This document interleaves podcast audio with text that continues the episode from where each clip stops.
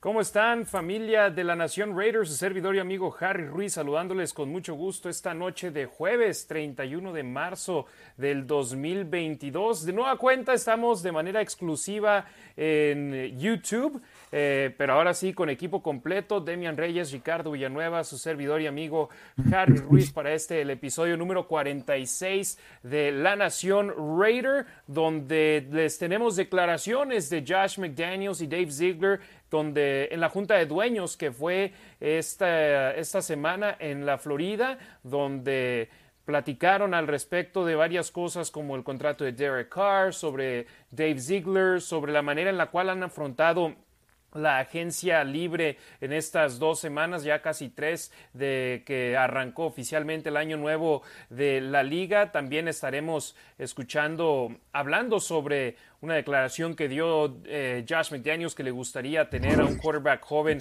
en el sistema. Hay mucho de qué desmenuzar y por supuesto el cambio en la regla del overtime, de la prórroga en la liga. Esto en los juegos de postemporada. Demian Reyes, hermano, ¿cómo estás? Buenas noches. Te encargo el changarro tantito nada más para publicar en, en Twitter y en Facebook que estamos en vivo aquí en YouTube. ¿Cómo estás, hermano? Buenas noches. ¿Qué tal? Buenas noches. Buenas noches a toda la gente que nos escucha. Gracias, perdón por la tardanza. Hemos tenido algunos problemas técnicos, pero, pero todo muy bien. Eh, contento de estar aquí con ustedes. No tenemos muchísimo de qué hablar, pero aquí les vamos a informar de ya decía Harry de la entrevista de Josh McDaniels, la conferencia de prensa de Josh McDaniels y de Dave Ziegler. También las nuevas reglas de la liga. ¿Mande? No soy yo, pero Ricardo está medio trabado, ¿verdad? Yo ni lo tengo aquí. Ah, ok. Por eso empecé a reír cuando, cuando entraste y dijimos, ahora sí, equipo completo. y en ese momento se me salió aquí. Es que acá en la pantalla de, de, Streamlabs, donde tenemos la transmisión en vivo, de donde hacemos la transmisión, sí me aparece, pero está trabado. Ahorita checo en la cuenta de YouTube a ver si, si aparece. Sí, ahí está. haz de cuenta, hay una foto de Ricardo aquí. Entonces, ahorita en breve a ver si regresa. Dice sí, que está cambiando de red. Entonces, ahorita posiblemente lo tengamos a Ricardo Villanueva. Eh, Demian, episodio número 46 de La Nación Raider. Hay que agradecerle de gran manera a todos nuestros amigos que nos siguen en las cuentas de Twitter, de Facebook, de YouTube, en Twitch, en todas nuestras plataformas digitales, porque cada vez seguimos creciendo más. Así que muchísimas gracias. Una disculpa ahí sí. A ver, ahí ahora sí ya no tenemos a Ricardo y nos van a ver medio raro, pero les prometo que en unos minutos o bueno, unos segundos más bien. Aquí ya nos van a ver de manera normal en la pantalla a los tres. Ahora sí, ahí estamos ya los tres. Gracias a todos ustedes por su apoyo. El programa del episodio 44, por obvias razones, teniendo la llegada de Devante Adams, fue el más visto en la historia de nuestro canal de YouTube donde en menos de una semana tuvimos más de mil vistas, nuestro primer video, nuestra primera transmisión con más de mil vistas. Posteriormente, este programa de la semana pasada nos faltan creo que menos de 25 vistas para llegar a mil. Entonces, después de no tener en los primeros 43 episodios uno solo con más de mil vistas, estamos muy cerca de tener dos de manera consecutiva con mil o más vistas. Así que muchas gracias, Raider Nation. Y ahora yo sé, todos los seguidores de Ricardo Villanueva en las redes sociales se encuentran también con nosotros. Así que a fuerza tenemos que llegar a las mil vistas en el programa de hoy. Ricardo, ¿cómo estás? Buenas noches. Carnales, buenas noches, Harry Demian, la Nación Raider. Eh, noches, gracias por, por la paciencia. Una disculpa por las fallas técnicas, pero estamos en vivo. Este, una disculpa por no haber estado el programa pasado, pero me estaba es por eso todo el tema de, la conexión, pero ya estamos acá. Eh, esperemos llegar a los 1500 suscriptores. Aquí tengo el man para que vean que sí es cierto. Aquí está, nuevecito. Una vez llegando a los 1500 suscriptores se va y pues para la banda de la Nación Raider, ¿no? Esperemos y hay cosas de qué hablar, no ha salido tanta información, ya lo decía Demian, pero pues aquí estamos al pie de cañón. Gracias. Sí, tenemos ese juego de Madden cortesía de Ricardo Villanueva para regalarle a uno de, nuestra, de nuestros suscriptores en nuestra cuenta de YouTube, que además siga a Ricardo Villanueva en su cuenta de Twitter, arroba Rasgit, y en su cuenta de Instagram, que también es arroba Rasgit. Entonces síganlo a él en ambas cuentas. Además, sean suscriptores de nuestra página de YouTube para poder así ser parte de esta dinámica donde va a ir de regalo un juego de Maren em, Xbox Series X. ¿Qué es Xbox Series X, Ricardo? Que yo ya, ya me siento viejo sin saber qué es eso. Yo me quedé en el 360. No te preocupes. Es la nueva consola, la última, la última consola de, de Xbox es la más grande, ¿no? Es la versión que, que requiere el, el disco. Entonces, este, pues es eso. La verdad es que desafortunadamente aquí no va a aparecer Dave Adams con los Raiders, ¿no? Ni Chandler Jones, pero pues por ahí está Henry Rocks todavía, ¿no? Creo. Entonces, la verdad es que está súper entretenido el juego, muchísimas eh, variaciones para jugar. Entre una de ellas el Madden Ultimate Team. La verdad es que es una chulada, vas creando tu equipo, tiene superestrellas, tengo por ahí a de corredor, ¿no? Entonces, la verdad es que está, está muy interesante y aquí está esperándolos.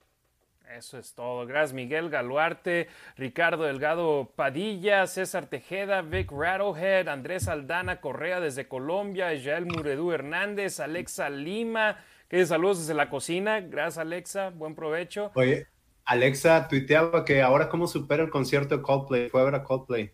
Pues que vaya a ver ahora no le iba a echar carrilla. Que vaya a ver a Metallica, ¿no? Una banda buena. Sí, no, es broma, ¿eh? A mí también me gusta Coldplay y se ve que estuvo bueno. Ahí lo vi en Instagram. Y también Lourdes Hopkins, saludos desde Guadalajara. Mi mamá. Claro. Está enfermita. Saludos. Ojalá que se recupere pronto. Ojalá se nos mejore pronto, tu, tu, madrecita. Y saludos. Saludos a las jefitas de los tres que, por lo general, aquí están al pendiente sintonizándonos. Si quieren que leamos su comentario aquí al aire en el programa de La Nación Raider, visiten lanacionraider.com, dejen una donación de cualquier denominación, no, no importa lo alto o lo baja que sea, y podemos ahí leer sus comentarios al aire y mandarles, por supuesto, un gran saludo. LaNacionRaider.com, diagonal tienda, ahí pueden adquirir mercancía de La Nación Raider para portar con orgullos los colores de La Nación Raider un abrazo y un saludo, por supuesto, a Octavio López y a su chavo que nos están saludando y nos están viendo desde Chicago. Fabio, siempre se Fabio, el nombre de Fabio, ya. sé, ¿verdad? Siempre. Pero me acuerdo de Octavio y me acuerdo que él y su chavo siempre nos ven. Saludos también a Iván Ferrera, que siempre está aquí presente con nosotros. Si quieren mandar un saludo, si quieren que leamos su pregunta al aire, la manera de garantizar que lo hagamos es lo reiteramos, dejan una, donación, lanacionraider.com. Ahí pueden dejar cualquier denominación y lo estaremos dando lectura al aire. Pero por lo pronto, vamos con nuestro rundown, la manera en la cual estamos organizados en el programa de hoy, no sin antes mandarle un saludo a la Chiva Raiderísima y a los malosos de Cancún. Ahí er, Demian tiene la playera bien puesta. Yo me la iba a poner el día de hoy y dije, no, se me hace que no avisé con tiempo para que los tres estuviésemos uniformados el día de hoy. Yo me puse la de mis amigos de Hardcore Raiders Texas Booster Club. Gracias por la playera. Así que, eh, bueno, no, de hecho esta yo me la compré todavía cuando era, cuando vivía en El Paso. La nueva, esa sí me trajeron una nueva versión eh, este año. Así que, y saludos a The Office con Ricardo, ¿no? A Michael Scott. Por ahí creo que le agrada más a Demian The Office que Friends. Es, una, es un debate que ah. por ahí luego tendremos. Eh, Friends, este, pero, ni por aquí. Pero no, luego, no le encuentro nada de gracia. Ah, bueno, eso ya es un saludo también a la para, Chiva Reiderísima. Para otro día, ¿no? Para otro tema. Exacto. Un saludo a la Chiva Reiderísima mi playera no me la pude poner porque vengo corriendo de la chamba, pero, pero por ahí la tengo también. Muchas gracias. Un día nos ponemos de acuerdo los tres para, para tener la, la playera bien puesta. Eh, vamos con las declaraciones de Derek Carr, que me llamó la atención cuando le preguntaron sobre, perdón, las declaraciones de Josh McDaniels sobre Derek Carr, que me llamó la atención lo que dijo el nuevo entrenador en jefe de los Raiders, que hace unos días le preguntaron qué tan certero ¿Qué tanta certeza hay de que Derek Carr sea el quarterback titular de los Raiders en la semana 1? Y dijo prácticamente 100% es nuestro hombre, a excepción de que hay una lesión, él va a ser el quarterback titular. Ojo, Carr está bajo contrato un año, pero no tiene dinero garantizado en esta temporada 2022 bajo el contrato que firmó después de la temporada 2016. Entonces, jugadores de este tipo no juegan si no tienen dinero garantizado en su contrato. Y le preguntaron a McDaniels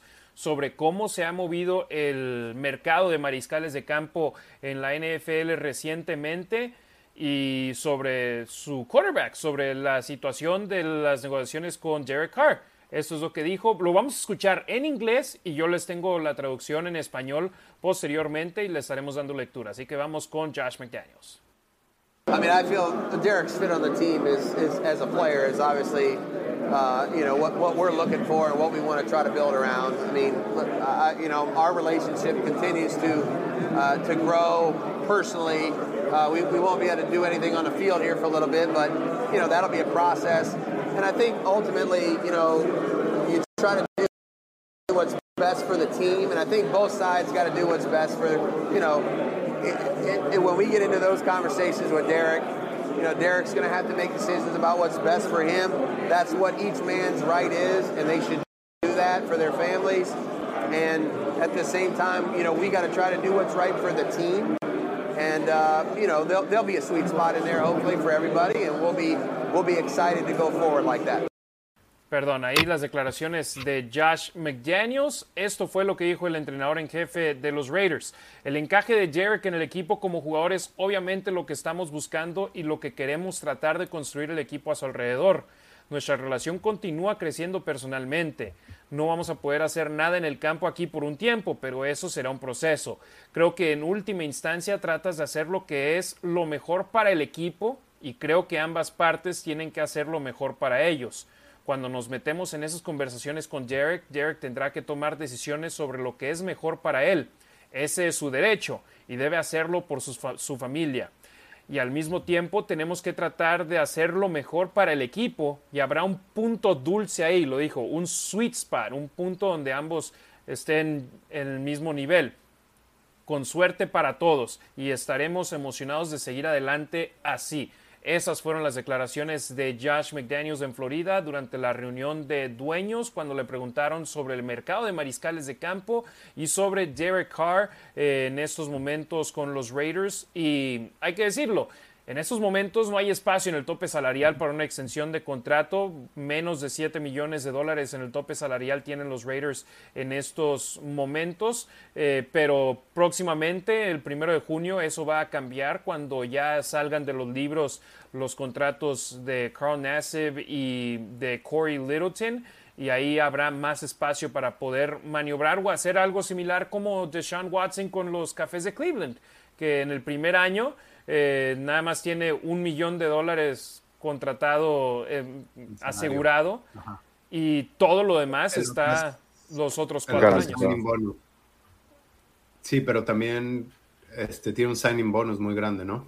Exacto, entonces eso es lo que hay que esperar a ver qué sucede ahora con Derek Carr. ¿Qué te parece esa declaración a ti, Demian, donde dijo el sweet spot, el punto dulce donde va a estar satisfecho tanto el equipo como el jugador? Ah, ahorita te contesto esa pregunta, pero más bien yo tengo una pregunta para ti. ¿Qué fue lo que te sorprendió del que dijera eso? Mm. Pues que obviamente ya había dicho anteriormente, cuando fue el último evento, el Combine de la NFL, es nuestro quarterback 100%. Y yo ahí no creí que por ejemplo, si dices hay que encontrar el punto dulce y si no lo encuentran.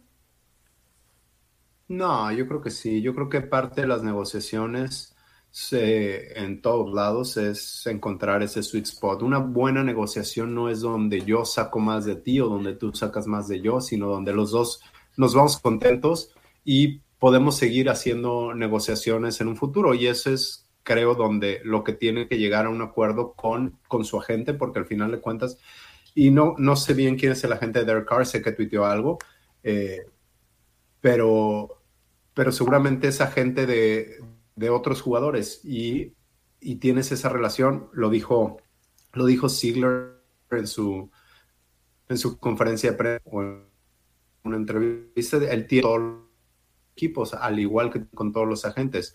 O sea, puedes sacarle todo el dinero que quieras por un jugador, pero la siguiente vez eh, el equipo no va a querer hacer contratos contigo y al final de cuentas te estás estás echando a perder esa relación. Entonces yo creo que, yo creo que, pues es lo normal en una negociación encontrar el sweet spot de, de ambos lados. O sea, si tú me dices, ¿quieres ganar más dinero en mi trabajo? Claro, sí, sí quiero ganar. ¿Me gustaría que me pagaran dos millones de dólares al año? Sí. ¿Es realista? No.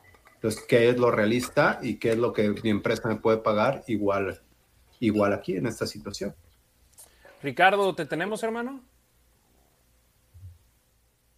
No, ¿verdad? Parece que no. Eh, mira, yo, Demian, obviamente esto sale a la luz después del contrato que le dieron a Deshaun Watson con más de 200 millones de dólares garantizados. El mercado de mariscales de campo se modifica cada vez que hay un contrato grande que le dan a un jugador de este tipo. Entonces, eh, yo creo que ahí es parte también de decir el sweet spot. Tenemos que encontrar un punto donde tanto el equipo como el jugador estén satisfechos. Donde no es algo, por ejemplo, como, con todo respeto, es el, el receptor abierto de ahora de Jacksonville, Christian Kirk. Sí, ¿verdad? Sí. A mí su contrato me parece demasiado alto. Pero los jaguares de Jacksonville lo querían. Y en esos instantes, si quieres a un jugador, vas a tener que pagar de más por él para que ni siquiera entretenga las ofertas de otros equipos y diga, va, me voy para allá. Sí, no me quiero brincar de temas, ahorita vamos a tocar ese tema porque de eso habló Ziegler. Eh, aquí es una situación diferente y sí toquemos un poco el tema de Sean Watson. Eh, creo que la familia de los Browns, no me acuerdo cómo se llaman los dueños, son multimillonarios, son billonarios, no están jugando chueco y digo, en un mundo capitalista, yo quién soy para decir cómo tienen que hacer las cosas, pero están echando a perder parte de la liga. ¿Por qué? Porque hay algunos equipos que no van a poder pagar esos contratos. Los están haciendo, están haciendo ese contrato por medio de, de bonos y lo están garantizando para que no le pegue tanto al, al cap. ¿Por qué lo hicieron este año así? Y este es otro tema complicado, para no, eh, para no afectar a Deshaun Watson, para poder darle su dinero aunque no juegue, porque de la otra manera los salarios van eh, en relación a los juegos jugados. Entonces, muy probablemente Deshaun Watson va a tener una suspensión, no va a jugar, pero sí va a recibir su dinero porque solo tiene un millón de dólares como salario base para este año. Eso es lo que se perdería si se pierde, si se pierde todo el año. Pero lo que no es justo, lo que está afectando a la liga es estos contratos, familias como la de los Bengals, los Brown, eso sí se pidan Brown, los dueños de los Bengals, no van a tener, no van a poder cómo garantizarle ese dinero a Joe Burrow.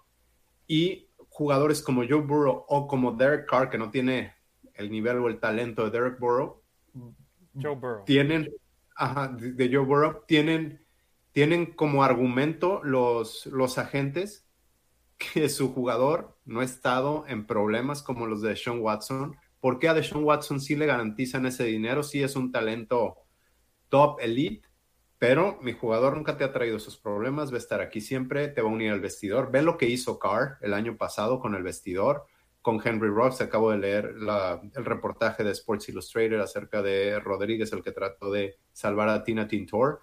Y me recuerda lo que dijo Carr. Ahorita Ross necesita ser amado. Ya está pasando por muchos problemas. Lo que dijo con Gruden.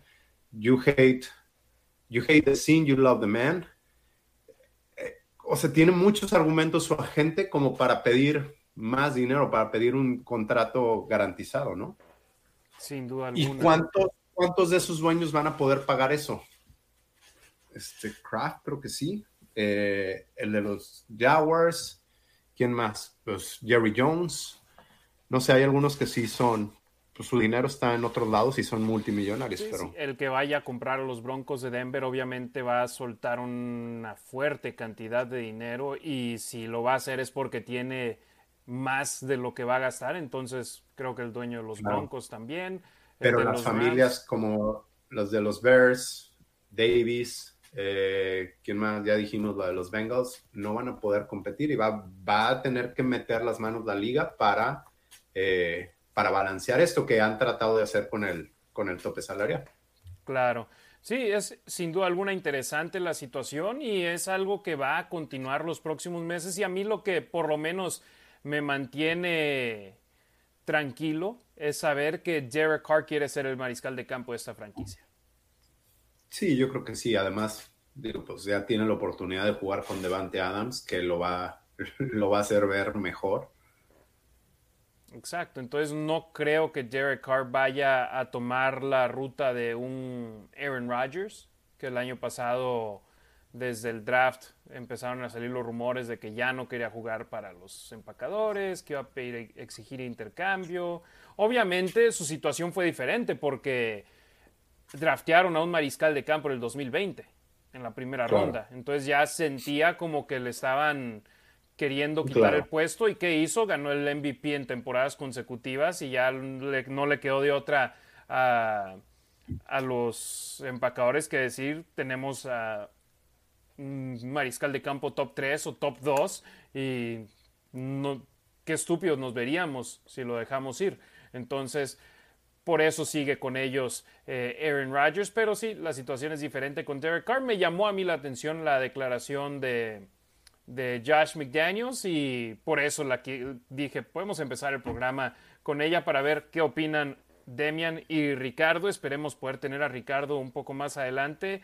Em, eh, ahorita aquí esperaré el, mensaje de Ricardo para que nos avise cuando ya está. Si nos estás viendo, Carolito, mándanos un mensaje por WhatsApp, que ya lo tengo abierto. Y hablando de mariscales de campo, Demian, eh, Josh McDaniels en una entrevista que tuvo con medios locales de Las Vegas allá en Miami, que no fue frente a cámaras, eh, dijo que le interesa tener un mariscal de campo joven en el sistema, en el cuarto de quarterbacks de los Raiders, para poder ya sea jugar pronto o en un futuro. Siempre le gusta tener un mariscal de campo joven en, en el equipo. Los Raiders, los últimos dos años por lo menos que me viene a la cabeza, pero puede ser hasta más. O sea, de, inmediato los últimos dos años los quarterbacks fueron Derek Carr, Marcus Mariota, Nathan Peterman. Los últimos dos años. Peterman estuvo en el equipo desde hace tres. ¿Y quién más te, viene a la mente de cuándo fue la última vez que los Raiders tuvieron un mariscal de campo joven en el sistema? Cook, Connor Cook, a lo mejor. 2016. No sé, McCoy. Eh, ¿Jugó a fuerza, no por deseo? Sí. No sé, pero sí alguna vez escuché de algún gerente general que lo ideal era draftear un coreback cada cuatro años. Quizás de los Patriotas, que es algo así hacían y quizá en ese momento no lo entendí porque veías a gente como Tom Brady o Brett Favre, pero sí tiene sentido, ¿eh? los desarrollas y te pueden, te pueden servir a, bajo costo, pueden aprenderse el sistema y también les puedes dar juego eh, eventualmente, o si no, te, sirven como moneda de cambio, ¿no?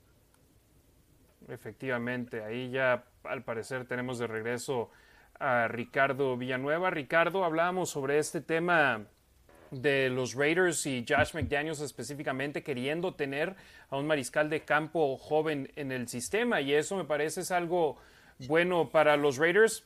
En primera instancia, puedes construir algo a futuro, pero también tienes a alguien que te sale barato. Los novatos, los que salen del draft o los agentes libres no drafteados, no te cuestan lo que te cuesta un mariscal de campo veterano.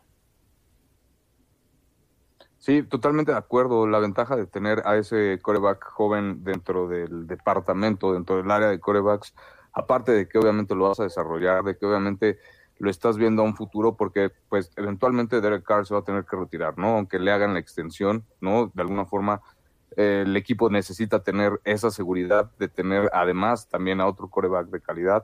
Qué mejor tenerlo para mí, en mi opinión, ¿no? Que tenerlo, tener igual un coreback joven, ¿no? Justo que puedas desarrollar, que pueda aprender pues de Derek Carr, que pues no es que sea cualquier coreback en la liga, ¿no? Me parece que se podría dar a lo mejor una situación un poco similar a la de Green Bay, ¿no? Donde Aaron Rodgers estuvo tanto tiempo atrás de el 4 de Bert Favre, ¿no? Y a fin de cuentas, pues creo que lo desarrollaron y pues pegó. ¿no? No sé si con Jimmy Garoppolo fue la misma situación en Inglaterra, de alguna forma antes de, bueno, antes de que se fuera a San Francisco, y lo lograron desarrollar, se aprendió el sistema y respondió cuando tenía que responder, ¿no? Entonces, creo que, creo que es importante, creo que va por ahí, y pues sí, definitivamente una vez que, los Raiders y Derek Carr encuentren en ese punto medio, para hacer las negociaciones en donde sea un ganar-ganar para ambas partes, que yo creo que es lo que obviamente se busca en una negociación y cuando tienes esa disponibilidad, tanto del equipo como del jugador, pues creo que sí se, es, más fácil llegar a ese punto medio, ¿no? Entonces, creo que, creo que hay mucho, obviamente, por, por desarrollar y me está gustando, sinceramente, lo que, lo que dicen y cómo van actuando, ¿no? De alguna forma, el, el nuevo staff de los Raiders. Sí, y por ejemplo, puedes voltear a ver los casos de mariscales de campo suplentes con los Patriotas de Nueva Inglaterra que vieron acción cuando Tom Brady no estaba disponible. Matt Castle, Jacoby Brissett, Jimmy Garoppolo, todos jugadores que acabaron firmando con otros equipos y haciendo muy buen billete en la NFL. Matt Castle, después de jugar gran parte de la temporada que estuvo fuera Tom Brady por lesión, acabó firmando un contrato de seis años, 60 millones de dólares con los jefes de Kansas City hace en el 2009. Era una cantidad que uno decía, wow. era un quarterback suplente en el nivel colegial, un quarterback suplente en la liga y acaba firmando un contrato de seis años, 60 millones de dólares. ¿Por qué? Porque funcionó en el sistema de los Patriotas de Nueva Inglaterra y cuando se le dio la oportunidad jugó y lo hizo de buena manera al igual que Jacoby Brissett y Jimmy Garoppolo, al cual acabaron mandando a los 49ers de San Francisco y que de una manera u otra ha jugado en dos partidos de final de conferencia de la Nacional y en un supertazón. Entonces, algo aprendió en Nueva Inglaterra. Entonces hay que mantener eso en la mira. Los Raiders con Josh McDaniels quieren hacer algo similar es a partir de este año. Así que la posición de quarterback, posiblemente una de las cinco selecciones del draft vayan a elegir a un quarterback los Raiders. Y si no, en la, eh, como agentes libres no drafteados siempre quedan jugadores, pero esa posición de quarterback siempre es tan ultravalorada que hasta un quarterback que tiene grado de segunda ronda o de tercera ronda acaba siendo elegido muy alto y aquellos que tal vez sean de séptima ronda o que ni siquiera reciben una calificación por los scouts acaban siendo drafteados. Entonces, tal vez a la agencia libre no, no, va, no, habrá muchos novatos que en realidad sean de nivel de, de NFL. Sí, de acuerdo, de acuerdo totalmente. Pero sí, me, me, pareció interesante. Dije, hay que, hay que mencionarlo porque definitivamente para los car haters, eso los hará contentos saber que, que habrá alguien detrás de Carr que en un futuro tal vez se pueda quitar la chamba, pero créanme, este año, a excepción de que haya una lesión, tocando madera, Derek Carr es el quarterback de los Raiders, pero me gusta que estén viendo a futuro y no nada más a las próximas 12, no 12, sino 17 semanas de acción. Sí, claro. aparte, eh, me agrada también, comentó McDaniels en esa misma entrevista, que están tratando también de construir el equipo alrededor de Derek Carr, ¿no? Entonces, deja establecido bien eso, ¿no? Que es el coreback 1, pero que de todos modos, obviamente no se cierra tener un coreback joven, ¿no? Para desarrollarlo. Y, te digo, me gusta mucho esta contraparte de alguna forma que está asegurando el, lugar, ¿no? Al coreback 1, ¿no? Pero pues que de todos modos sabe que necesitan competencia y tener competencia en cualquier, eh, en cualquier posición obviamente es bueno. ¿No? Entonces por ahí también meterle un poquito de, presión a Derek Carr, de, sabiendo que pues no es el único, obviamente que eventualmente va a jugar otro coreback en los Raiders, pues, pues meterle presión, ¿no? También, también por ese lado. Entonces, te digo, volviendo al punto, me gusta mucho lo, lo, que han estado haciendo, lo poquito que han estado haciendo, ¿no? En, para marzo ya los, Raiders. La verdad es que me ha agradado. Y Demian, Derek Carr necesitará ser protegido por su línea ofensiva, algo que el año pasado no fue de gran fortaleza para los Raiders y gastaron su primera ronda en, la, en el draft de la campaña pasada en él, en, un, en Alex Leatherwood, un liniero ofensivo que querían de tackle derecho, acabó siendo movido al interior en, como guardia derecho. Escuchamos a Josh McDaniels que habló precisamente sobre el tackle, guardia, liniero ofensivo de los Raiders, Alex Leatherwood. Vamos a escuchar al coach de los Raiders de Las Vegas. He's an important part of it. Um, had great conversations with Alex so far. Um, you know, he's excited. You know, I mean, played a lot of football as a rookie, and everybody's, well, yeah, he played a lot of football. That counts for something, you know what I mean? And you can say, well, you know, it, was it this or that? I know this, his second year is going to feel like his second year, not his rookie year. You know, because he did, he was in there a lot. He played a lot of snaps. He played tackle. He played guard. Uh, and we're going to try to give him an opportunity to earn a role that's his best fit and that's the best fit for the Raiders. And look, we know what he was drafted for, uh, and, and, we're going to give him an opportunity to do such. Uh, but ultimately, what we want to do at the end of the day is we're going to put the best five guys out there. The best five guys we can put out there to protect the quarterback and run the football and be physical. That's what we're going to try to do. Ahí las declaraciones de Josh McDaniels. Esto fue lo que dijo en español. Él es una parte importante de la línea. Tuve excelentes conversaciones con Alex hasta ahora. Está emocionado. Él jugó mucho eh, al fútbol americano como novato y eso cuenta para algo. ¿Sabes a lo que me refiero? Y tú puedes decir, bueno, era esto o aquello, lo sé, pero su segundo año se sentirá como su segundo año, no como su novato, eh, su año de novato, porque ahí tuvo también mucho tiempo. Jugó muchas jugadas, jugaba de tackle, jugaba de guardia y voy a tratar de darle la oportunidad de ganar un papel en el cual él se ajuste mejor y que sea el mejor para los Raiders. Y mira, sabemos para qué fue reclutado, para qué fue drafteado y le vamos a dar la oportunidad de hacerlo como tal. Pero en última instancia, lo que queremos hacer al final del día es dejar salir a los mejores cinco jugadores ahí los mejores cinco jugadores que podamos poner para proteger al mariscal de campo y dirigir el ataque terrestre y que sea físico. Eso es lo que vamos a intentar hacer. Entonces, Alex Leatherwood, que de igual manera, yo sé, hay gente que ya no lo quiere ver ni en pintura, pero si acabó siendo elegido en la primera ronda es porque tenía y tiene talento, pero como novato lo echaron se lo echaron a los osos más grandes disponibles y se lo comieron vivo. Entonces, solamente hay un lugar para el cual ir con Alex Leatherwood, hacia arriba, crecimiento, mejorar. Demian, estas declaraciones de Josh McDaniels, donde Leatherwood sabe para qué lo reclutaron, para qué lo firmaron y le van a dar la oportunidad de hacerlo con el equipo. Es lo que esperamos, ¿no? Claro, y hablaba también, creo que con Eric Pascal en la entrevista, buscan en el podcast, Upon the Review, hablaba de la importancia, sí, lo echaron al ruedo, pero también eso le dio experiencia y que esos snaps no fueron tirados a la basura. Entonces ya va a ser un Alex Leatherwood que ya ha visto algunas cosas, ya no es novato y se espera que, que dé un brinco en segundo año. No sé, no sé si va a ser, si va a jugar de tackle, si va a jugar de guard, pero habla también Josh McDaniels, hace énfasis del cocheo y, y sí dice que no, no pueden traer solo jugadores, e, eventualmente los tienen que cochar y ellos tienen que hacer su trabajo.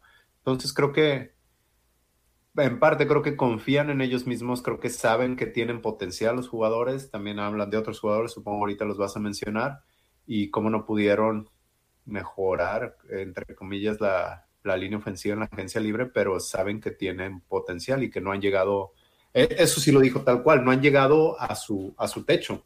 Pueden, pueden jugar mucho mejor estos jugadores. Entonces él, en otras palabras, no le gustó el cocheo de, Tom Cable. Espacio para crecimiento, Ricardo. Tú eres el profe Barco. Leatherwood, Brandon Parker, uh, Jermaine Illuminor, ¿van a crecer en este 2022 para los Raiders o no? Tony Boselli. Espero, espero que sí. La verdad es que Alex Leatherwood es un jugador bastante joven, ¿no? ya tiene un año de experiencia. Eh, estuvo trabajando, me parece, hay un podcast que salió recientemente, eh, ahorita les digo de quién, en donde mencionan que Alex Leatherwood estuvo trabajando durante todo el año, bueno, la primera temporada del año, de alguna forma, de enero a julio, agosto, en las tres posiciones, ¿no? De tackle, de gar, bueno, de tackle de gar, no, no estuvo de centro, pero estuve de tackle y de gar derecho, estuvo trabajando también del otro lado de la línea, fue por fin a principios de temporada, ¿no? Donde, donde terminó jugando de, donde empezó jugando de tackle y después terminó jugando en la segunda mitad de la temporada de, de guardia, ¿no? Entonces, me gustó mucho que se vieron por ahí flashazos para, para, para la carrera, ¿no? Definitivamente la protección de pase no fue su, su fuerte. Creo que puede mejorar. Definitivamente, volviendo al punto, ¿no? Ya tiene un año de experiencia fue un jugadorazo en Alabama, ¿no? Jugar las. jugar al menos dos posiciones de línea ofensiva es, híjole, la verdad, para mí es algo muy, muy interesante. Para mí, los, los líneas ofensivos son de los jugadores más listos. Tienen que estar en muchas cosas. Y Alex Leatherwood te jugó dos posiciones en la misma temporada, ¿no? Y nunca lo banquearon. Sí, no fue el mejor en su posición, pero ahí estaba de titular. Y de alguna forma estaba dando resultados. No, no fueron obviamente lo que se esperaba, pero pues Derek Carr logró colocar pases. ¿no? Derek Carr logró, siguió rompiendo récords de alguna forma, lanzando, a pesar de que la protección de pase de Leatherwood no fue la mejor, ¿no? Entonces, hay muchos ajustes que se tienen que hacer por ahí, ¿no? Igual y, y pues echarle la mano ahora con el sistema de McDaniels, pues con otra la cerrada, no sé, hay muchas cosas que, que se pueden hacer, pero pues sí, yo creo que en general la línea ofensiva sí, sí, sí, sí puede mejorar, definitivamente. Creo que, creo que lo van a hacer. Y Demian, hay que decirlo, no significa esto que ya no habrá más jugadores sumados a la línea ofensiva de los Raiders. Eh, siempre va a haber elementos que acaban siendo, se le dice cap casualties, jugadores que simplemente por generar espacio en el tope salarial dicen, no podemos seguir con él y lo cortan de su equipo y se hace disponible para otra escuadra. O en la pretemporada cada semana hay recorte de jugadores y luego un corte grande dos semanas antes de la campaña después del último partido de pretemporada. Y ahí siempre hay varios nombres interesantes disponibles que tú dices este es un veterano que me puede venir a ayudar obviamente lo ideal es tener a tu línea ofensiva en el equipo durante el campo de entrenamiento, que se conozcan, que sepan lo que van a hacer, que tus coaches sepan lo que tienes disponible. Pero aparte del draft, estas otras dos son opciones que pueden ayudarle a los Raiders en construir una línea ofensiva más sólida. No estoy diciendo que la de estos momentos no lo sea, pero en gran parte son los jugadores que el año pasado no pudieron proteger del todo a Derek Carr. A ver, aquí creo que hay varios puntos que mencionar. Eh, la línea ofensiva de Raiders, todos estamos de acuerdo que necesita ser reforzada, ¿verdad? Los tres, y creo que la gente que nos está escuchando. Eh, creo que les falta mucho para hacer una línea elite. Pero lo que decía Ricardo es muy válido y tiene mucha razón. Aún así llegaron a playoffs, creo que sí tienes que cuidar a, a tu coreback eh, para que pueda obviamente lanzar pases y abrir huecos, eh, pero, pero a final de cuentas ahí estuvieron, entonces les das otro año. Ah, y otra cosa que quería decir es, también nosotros tratamos no de drink the Kool-Aid, no de creernos todo lo que nos dan, pero también tratar de entender y sí, sí somos positivos. A ver, ¿qué está pasando? Sí dijeron que trataron de de traer a alguna gente libre en línea ofensiva, pero no estaba dentro de su rango y entonces prefirieron, prefirieron buscar ese otro lado. Pero ahora con lo que tienen, creo que de alguna manera sí podrían reforzar, sí lo van a reforzar. No sé si sea, dijo McDonald's, no sé si sea por medio de draft o en la agencia libre, pero también creo que pueden crecer con lo que tienen y también hay que pues, creerles o confiar en eso. Creo que otro año de la misma línea ofensiva jugando juntos, puede mejorar. Y también confío mucho en McDaniels y en su manera de llamar las jugadas durante el partido y ajustar. Efectivamente, me gusta, me gusta ese punto de vista, mi estimado Demian. Antes de hablar sobre otro tema del cual conversó Josh McDaniels en su conferencia de prensa esta semana pasada, esta semana que acaba de pasar en Florida. Los invitamos a seguirnos, arroba la Nación Raider en Facebook, Instagram, Twitter, YouTube, Twitch. Esperemos pronto de nueva cuenta estar en Twitch. Lamentable, lamentablemente problemas técnicos nos han estado limitando a solamente YouTube este último par de semanas. A Ricardo Villanueva, síganlo en arroba rasgit y a Demian en Twitter y en Instagram y a Demian arroba los Raiders Info, él exclusivamente en Twitter es donde lo pueden seguir. Si se suscriben a nuestro canal de YouTube y aún no son suscriptores, aquí les va a aparecer Brian Edwards festejando un touchdown a mi costado izquierdo de la pantalla, entonces háganlo, les mandamos un saludo. Ya tuvimos hace un ratito un suscriptor que se unió a la familia de Dinse King. Ahí está abajo su nombre también. Gracias a Nathan Elir Sarrabas también que se suscribió recientemente. Y Ricardo acaba de poner un juego de Madden 22 que mm, me parece le va a querer poner tachita a la cara de los dos monos que salen en, el, en la portada. Ah, eh, pero está padre el videojuego. Para Xbox Series X, eh, si lo siguen a él en Twitter y en Instagram, arroba Rasgit, y se suscriben a nuestra página de YouTube. Cuando lleguemos a 1500 suscriptores en YouTube, vamos a rifar ese videojuego a uno de los que sean suscriptores de YouTube y sigan también a Ricardo Villanueva. Vamos a hacer una rifa y créanme, vamos a checar que cumplan con los tres requisitos para poder ganarse ese juego de Madden 2022. Si quieren que leamos su comentario aquí al aire en La Nación Raider, lanacionraider.com, dejen una donación y estaremos dándole lectura a su comentario aquí al aire. Dos nombres han sido solicitados de gran manera por la Nación Raider eh, desde que arrancó la agencia libre, el esquinero Stefan Gilmore, el safety Tyron Matthew, que dependiendo de a quién le preguntes, ambos han tenido conversaciones con el equipo. Del que sabemos que ha estado más cerca de ser parte de los Raiders es Stefan Gilmore, al cual le preguntaron a Josh McDaniels al respecto y dijo, en esos momentos no hay nada sustancial. Y eso me indica que Gilmore, sus pretensiones económicas, tal vez sean por encima de lo que los Raiders le quieran pagar y además, no solo los Raiders, sino todos los otros 31 equipos de la liga. ¿Por qué? Porque sigue siendo agente libre. Gilmore, ¿te parece o no? ¿Les parece o no?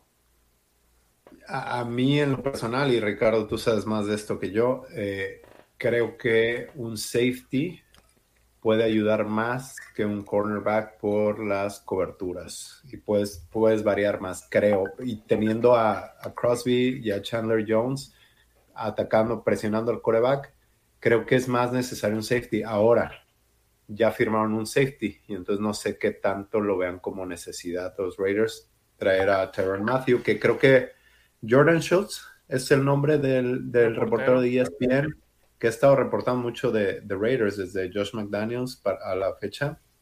Este, creo que dijo hoy que, que Raiders está interesado en Tyron Matthews. No sé. Deberían de estar interesados en él, Ricardo. Una cosa, hay una gran diferencia entre interés y lo van a firmar. Entonces, ahí es donde nos encontramos en estos momentos. Sí, totalmente de acuerdo. Y pues igual siendo agente libre, retomando el punto, ¿no? De Derek Carr y la negociación, ese punto medio donde anda, donde a, ambas partes le convenga, ¿no? Entonces, obviamente también es una cuestión de esquema, ¿no? Hay que ver, eh, definitivamente, no, no, no, no, me quiero esperar un poquito más a ver, a saber un poquito más del esquema de Graham para, para ver de qué forma podría, de qué forma podría funcionar mejor y qué podría funcionar mejor, ¿no? Definitivamente creo que concuerdo con lo que dice Demian, un safety creo que ayudaría mejor el tema, ayudaría más, más, más bien el tema aquí es ese, ¿no? Que, que ya firmaron uno, hay que ver de qué forma pueden mejorar la posición si ellos creen que obviamente se puede mejorar más, siempre hay área de oportunidad, pero también hay otras, eh, hay, hay otras áreas de oportunidad más grandes, ¿no? O más urgentes que atender. Entonces, creo ahorita que, que, híjole, no me iría tanto, al menos con los backs defensivos, me urgiría más la línea ofensiva, le echaría más ganas a la línea ofensiva, pero, pero definitivamente tener a Gilmore o a Tyron Matthew en, en el equipo elevaría también el, el, nivel de los demás, ¿no? Y obviamente pues ayudaría al equipo a generar más presión. Si ya te está haciendo daño lo que tú decías, Harry, por un lado Max Crosby, por el otro lado está Chandler Jones, ¿no? Si tienes a un slot como Hobbs que también está metiendo esa presión, aparte en, eh, al slot, ¿no? Que vamos a ver cómo los cómo usan el escáner defensivo a los cornerback slots, vamos a ver si disparan más, que era cosa que los Raiders no hacían ¿no? Si también tienes a Crosby y todavía disparas y tienes a Chandler Jones, digo, no sé, pueden ser muchas cosas, ya me está volando la cabeza, pero creo que, creo que definitivamente sí podría ayudar, pero creo que hay otras áreas de oportunidad más urgentes. Me parece muy válido ese punto, Ricardo, me parece muy válido ese punto, Demian, donde quieres mejorar otras posiciones y si en estos momentos acabas deshaciéndote de la mitad de lo que te queda en el tope salarial o más por hacerte Tyron Matthew, tal vez te cierras la puerta por ir por otro jugador y es eh, algo que tú necesitas mantenerte volátil para poder hacer a tu equipo un mejor equipo. Sí, el número que reportaba Jordan Schutz para Matthew era de 11 millones de dólares al año, que se me hace muchísimo para un safety más en la situación de Raiders. O sea, a lo mejor no es mucho para alguien que tiene el espacio, pero para Raiders, pues sí, ¿no? Sí, para alguien con un con poco espacio en el tope salarial es difícil, pero por ejemplo los Chargers, que ellos decían, ah, bueno, tenemos a Bosa, vamos a sumar a Mac también, al cabo no hay bronca, tenemos espacio en el tope salarial y vamos a firmar a otro, a más jugadores porque tenían esa flexibilidad para hacerlo, entonces ellos estaban más flexibles, obviamente después de las contrataciones que hicieron, ahora no tanto. De 8.5 a 11 millones es lo que se espera que, que sea el siguiente contrato de, de Matthew. Supongo que por año. Así, sí, definitivamente. Definitivamente. Eh, ¿Gustan escuchar declaraciones de Dave Ziegler? El gerente general de los Raiders que fue tan criticado porque las primeras 48 horas del, del tiempo legal para hacer contrataciones o negociaciones. las últimas 48 horas del año de la NFL, del año de del 2021, exacto las, las 48 horas que te permiten hablar con jugadores de otros equipos que serán agentes libres en el año que está por iniciar por la liga. Fueron muy discretas, lo criticaron mucho y ¿qué creen? Escuchó esas críticas, escuchó todo lo negativo que dijeron de él y hasta unos memes. Escuchemos lo que dijo Dave Ziegler y la manera en la cual él y esta directiva de los Raiders están afrontando esta agencia libre 2022 de la NFL. My friends sent me sent me the memes of like you know the Dave Ziegler with the clown face on, and uh, you know they, they they keep me the guys I grew up with keep me in check with with, with, with all that stuff. Um, a guy sleeping at the wheel of the car and stuff like that. Nervous, no. Um, you know we've I think with free agency, uh, there's um, there's a level of I think patience and discipline that you have to have. Um, you know you can you can get deals done um, as quick as you want to, depending on how high you want to go. You know, and I think there, there's a there's a level of discipline that you have to have uh, about whether it's at a position or whether it's a, a specific player. Like how how much are you going to allocate? And and if you can, if you keep going and going and going, you know, you can um, you can make that's how bad decisions can be made. And so, no, uh, we weren't nervous. Um, I think we were strategic in what we did. Um, I think we had a plan to what we did, but at the same time, you have to be able to pivot, right? Because there are you are in on certain players, and then you get to a certain point where um, whether it's from a monetary standpoint, you you got to bail out, or that player decides to go somewhere else. You know, you have to be ready to pivot. There's a lot of players available. There's still, I mean, look at the look at the market right now. There's still a lot of good players available um, in free agency. So I think I think patience is just a big part of it, and, and again, being fluid and flexible. And I think, um, you know, always have things to learn always have things to improve at, you know. And I think, um, but I thought we did a good job with that. Ahí las declaraciones de Dave Ziegler, nuevo gerente general de los Raiders. Ahora vamos con lo que dijo, pero en español. Mis amigos me mandaron los memes que me tenían con la cara de payaso. Ellos me mantienen con los pies en la tierra con todo eso. Otro meme con alguien que iba dormido al volante. Fíjense, ahora vamos nosotros a dar nuestro punto de vista. Qué buenos amigos tienen, ¿no? Y ellos son los amigos que en realidad son tus compas, los que te enseñan lo, lo, negativo, no nada más que te echan porras y te dicen que eres el mejor, sino los que siguen cotorreando contigo. Entonces, le enseñaron esos memes, los vimos los tres, todo, todas esas 48 horas de que ve gerente general Patito que nos trajeron, no hay contrataciones, no ha traído a nadie. Y los vio, los vio Dave Ziegler. Sí, y ya, y ya después, pues de, de, pronto se acabaron todos esos, eh, estarlo molestando, ¿no? De alguna forma, o criticándolo, ¿no? De alguna forma, eh, la contratación de Dante Adams, lo de Jones, ¿no? Eh, híjole, y todo lo demás, ¿no? Todos los otros jugadores, el trade que hicieron por Ngakwe, obviamente, ¿no? Y que se vino Rock Jacin, que para mí me, me gustó muchísimo, ¿no? Me agradó mucho.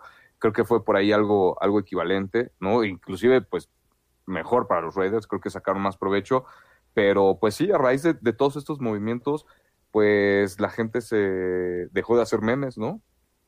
Sí, y dejó de decir gerente general Patito, decir qué gran directiva tenemos y qué gran trabajo han hecho y están armando un gran equipo y todo.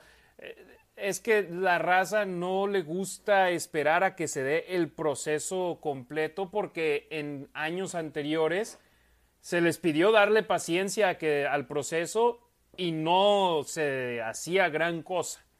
Entonces, al no ver nada de inmediato, decían, ¿qué estamos haciendo? Y yo lo que digo es que juzguemos el proceso, juzguemos la toma de decisión al momento. ¿Qué, qué, qué herramientas tenían para tomar esa decisión? Porque es muy fácil ahorita decir, el haber traído a Antonio Brown era una tontería. No, bueno, en ese momento se creía que era una opción. ¿Y por qué? Es un muy buen jugador. Está loco, pero es un muy buen jugador. O sea, cuando está en el campo, produce. El problema es que sus situaciones fuera de campo le afectan de gran manera dentro del campo o su disponibilidad en el campo.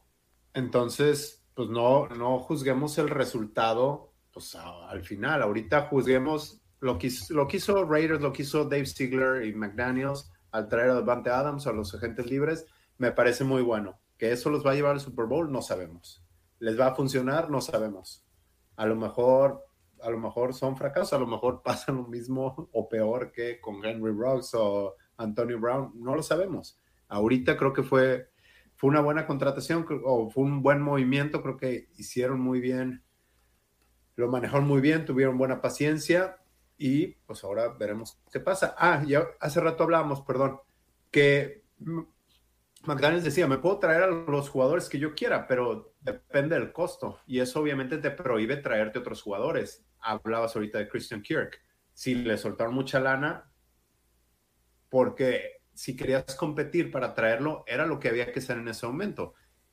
Eh, Ziegler prefirió ser paciente y a ver qué cartas tengo y cómo las muevo. Sí, por ejemplo, Matthew está pidiendo 11. Si le ofrecen 8, ni siquiera va a entretener la oferta. Si le ofrecen 10, dice, ok, la mantengo aquí por si acaso. Pero luego llega alguien y le ofrece 16, de inmediato se va ir con la oferta por encima de lo que él quiere. Entonces, es ahí la situación y hay jugadores que se fueron de inmediato y de hecho vamos con esa parte de la declaración de Dave Ziegler que le dijeron estaba nervioso después de las primeras 48 horas donde no hubo transacciones grandes y Ziegler dijo, ¿nervioso? No. Con la agencia libre hay un nivel de paciencia y disciplina que necesitas tener. Puedes hacer acuerdos lo más rápido que quieras dependiendo de qué tan alto quieres ir en cuanto a dinero pienso que hay un nivel de disciplina que necesitas tener sobre si es una posición o jugador que vas a comprometer tanto dinero en ellos. Si haces eso mucho, así es como se hacen las malas decisiones. No, no estábamos nerviosos, fuimos estratégicos en lo hecho, tuvimos un plan, pero al mismo tiempo necesitas poder modificar, porque estás con un jugador en la mira y ya sea por dinero o porque deciden irse con otro equipo, eso te hace tener que cambiar lo que estás haciendo. Ve el mercado, aún hay muchos jugadores disponibles en la agencia libre, Paciencia es una parte importante, ser fluido y flexible también. Siempre hay cosas que aprender y mejorar, pero pienso que hicimos un buen trabajo. Muy, muy acertadas las declaraciones de Dave Ziegler, el gerente general de los Raiders. Es difícil pedirle paciencia a una afición que ha sido paciente por cerca de dos décadas y que no se le ha dado la gloria, la felicidad, las satisfacciones que quieren. Pero es su primer año con el equipo. Y si en el primer año tomas decisiones malas que te afectan a largo plazo, tú te acabas poniendo detrás de la bola 8. Entonces me gusta lo que hicieron los Raiders en, este, en estas primeras dos semanas de la agencia libre, tres casi, y Dave Ziegler y Josh McDaniels muy acertado en lo que han hablado frente a micrófonos. Correcto, es igual, ¿no? Parte de lo que decía que, que, me ha gustado esta nueva front office, de alguna forma se, se nota cómo trabajan, el proceso que hacen, eh, digo que de por sí tiene que ser obviamente un proceso bastante exhaustivo, ¿no? Para, simplemente para estar prospectando jugadores, ¿no? Entonces, que, que, hayan tenido la, la, audacia, la capacidad de traer a todos estos agentes libres que definitivamente mejorarían, ¿no? Al menos en papel, el, el, el equipo, ¿no? Que ellos creen que definitivamente mejorarían también con base al esquema que ellos quieren implementar, tanto la ofensiva como la defensiva. No, con todo esto, creo que te digo, lo, en, mi opinión, lo han hecho, lo poco que han hecho, lo han hecho bastante bien. Y lo decía también McDaniels en una entrevista, ¿no? Con respecto, le preguntan al, proceso de Davante Adams, que, que es el día exacto o la hora exacta en la que le preguntaban la hora exacta en la que se hizo como que todo el trade.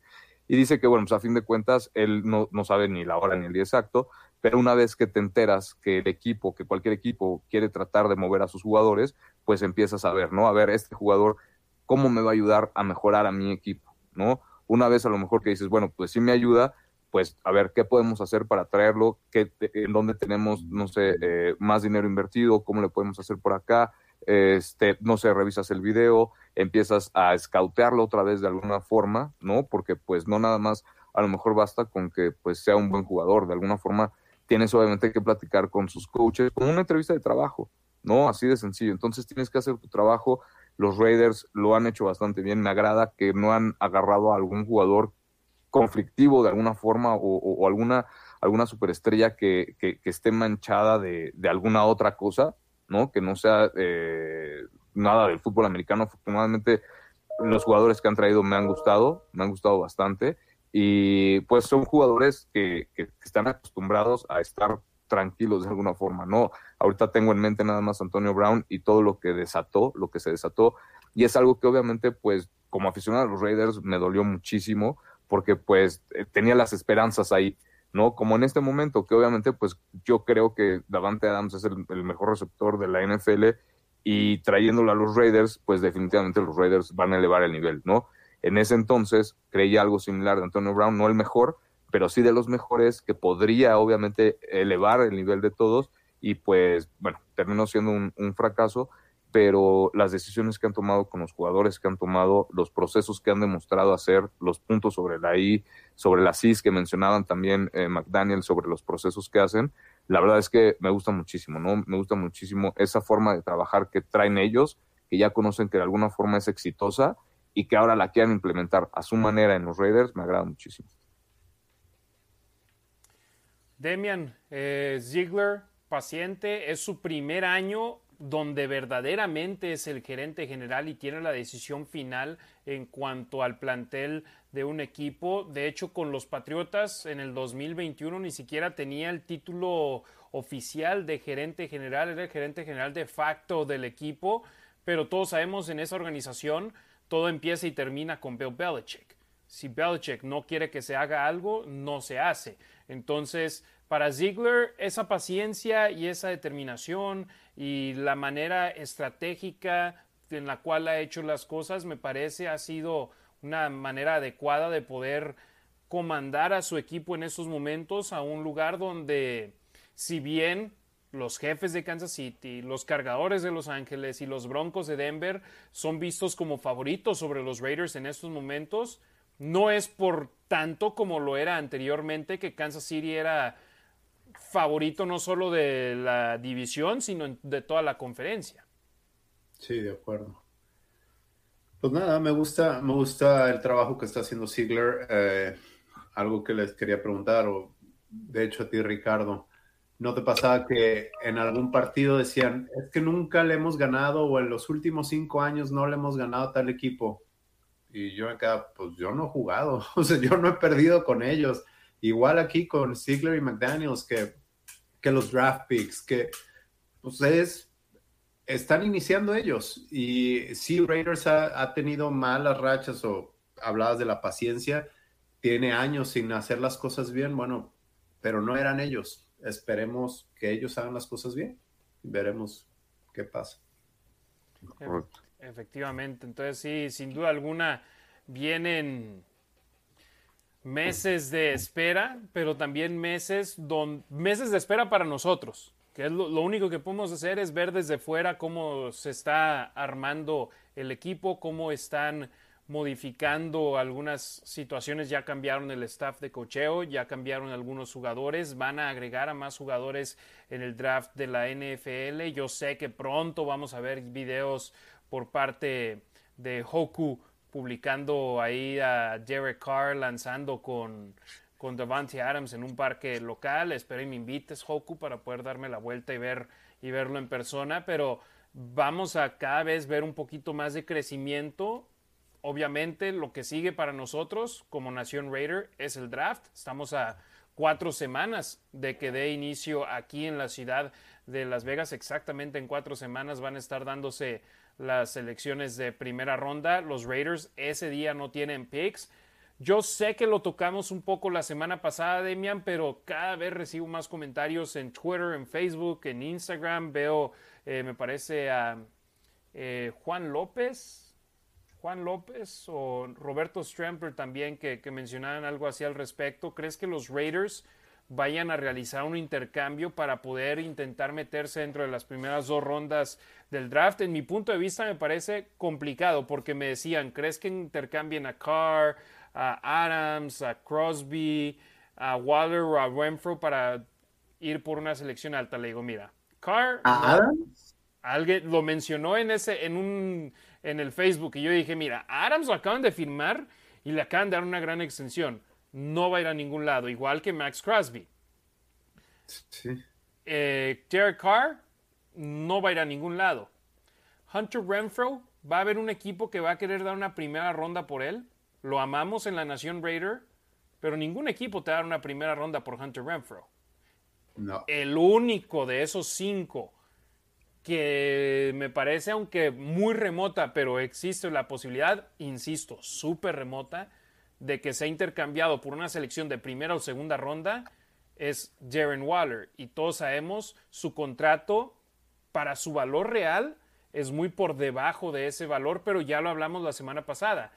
Fue porque en ese momento era del equipo de prácticas de Baltimore, ni siquiera estaba jugando y los Raiders le dieron la oportunidad y él firmó ese contrato.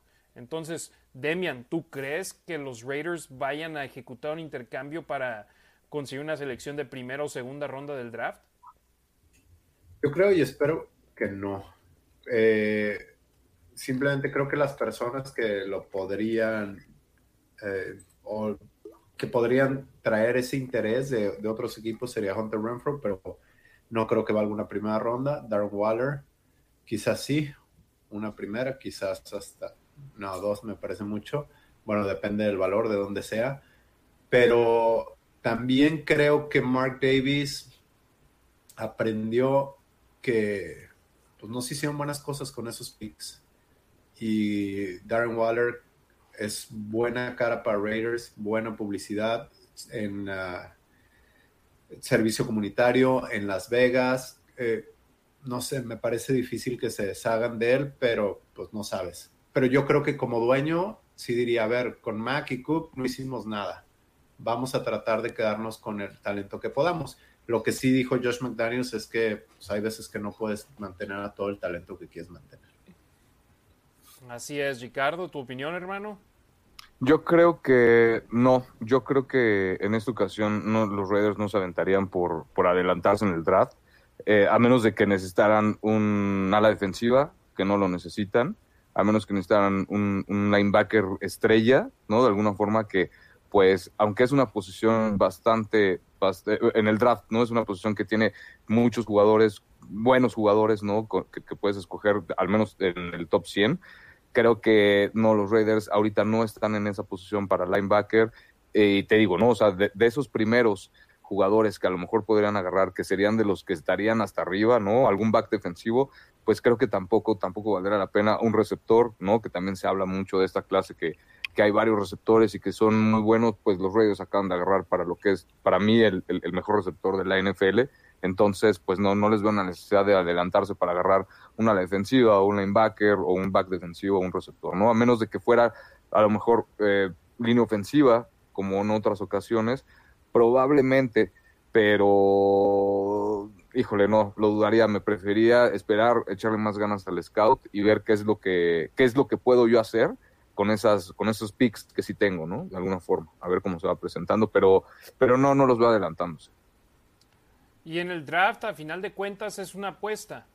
Puede acabar siendo un jugador que te dé una producción impresionante en sus primeros dos años en la liga, pero de igual manera puede acabar siendo un jugador que no te rinda de la manera en la, cual tú lo deseas. Y por ejemplo, volteamos a ver el draft de los Raiders en el 2020, donde ellos tomaron a Henry Ruggs tercero con la primera selección y ese mismo año fueron elegidos Justin Jefferson, que ha hecho un gran papel en Minnesota. Y él fue elegido después de CeeDee Lamb y fue elegido después de Jerry Judy hasta con los vikingos de Minnesota. Brandon Ayuk, Chase Claypool, eh, los ya mencionados Jerry Judy y CeeDee Lamb. Eh, T. Higgins con Cincinnati, que ha hecho un muy buen rol con ellos también. Jalen Rager, de Filadelfia, Michael Pittman Jr. de Indianapolis, que también ha hecho un buen papel, y hasta Donovan People Jones de los Cafés de Cleveland. Entonces, es una apuesta y ellos apostaron por Henry Ruggs tercero y no les funcionó. Obviamente, no fue culpa de ellos lo que pasó con Henry Ruggs tercero, pero es parte de la apuesta que haces. No apuestas solo por jugador, sino también por la persona que estás eligiendo en el draft. Y aquí los Raiders dijeron, mira, Devante Adams en ocho años en la liga no ha dado un solo lío. Davante Adams en los ocho años que ha estado en la liga se convirtió en el mejor receptor abierto en toda la NFL. Y Davante Adams, de una manera u otra, tiene conexión con Derek Carr y nos gusta lo que hemos visto de él. Entonces, vamos a arriesgar y dejar ir una primera y una segunda ronda para hacernos de los servicios de Davante Adams. Entonces, me parece este año fue el año donde, ok, vamos a tomar el riesgo y ya posteriormente vamos a tener la oportunidad de draftear en el 2023 en Kansas City. O sea, en la ciudad de Kansas City, donde es el draft, obviamente para los, para los Raiders de Las Vegas, ¿no? Sí, híjole, es, es, es, bastante. Ahorita que estabas diciendo de Adams, también estaba retomando la conferencia de prensa donde le preguntan a McDaniels que qué opina de, ese contacto que, ya tuvo Davante Adams con, con Derek Carr, donde le decía a Davante Adams que no se sintiera presionado u obligado de alguna forma por estar lanzando la bola todo el tiempo a él, ¿no? Que obviamente entendía que pues, era parte del equipo y pues que hay otros jugadores a los que también se les tiene se les debe de lanzar la bola y qué opinaba al respecto, ¿no?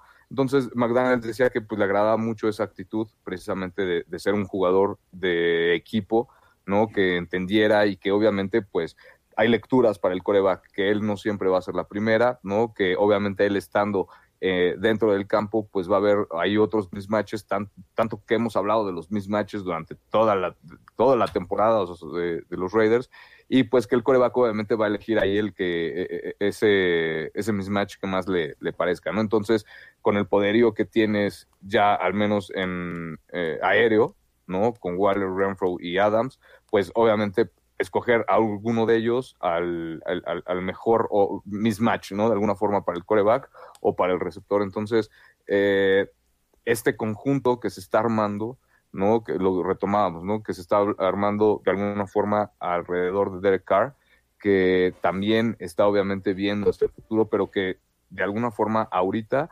no se andan con medias tintas, ¿no? No se andan con medias tintas y, y, y dijo McDaniels también que si no estás en esta liga para ganar, pues quién sabe qué estás haciendo en esta liga, porque en esta liga es para ganar la mayor cantidad, obviamente, de partidos posibles, para eso les pagan, ¿no? Y pues no, lo había escuchado tan así de alguna forma de, de, otros coaches. Entonces te digo, me, me gusta mucho todo lo que están armando, todo lo, lo que involucra, ¿no? Tanto en, en, el, en la agencia libre, ahora hay que ver cómo se comportan, ¿no? En, en el draft me va a parecer bastante interesante qué es lo que pueden hacer y este y pues también está comprobado que a los Raiders les ha ido bien en las, eh, a partir de la segunda ronda del draft, ¿no? Entonces, eso también me da ahí una esperanza para, para llamarme barco más, ¿no? Todavía un poquito más, porque creo que pueden hacer, pueden hacer cosas interesantes, eh, así como lo han hecho ahorita.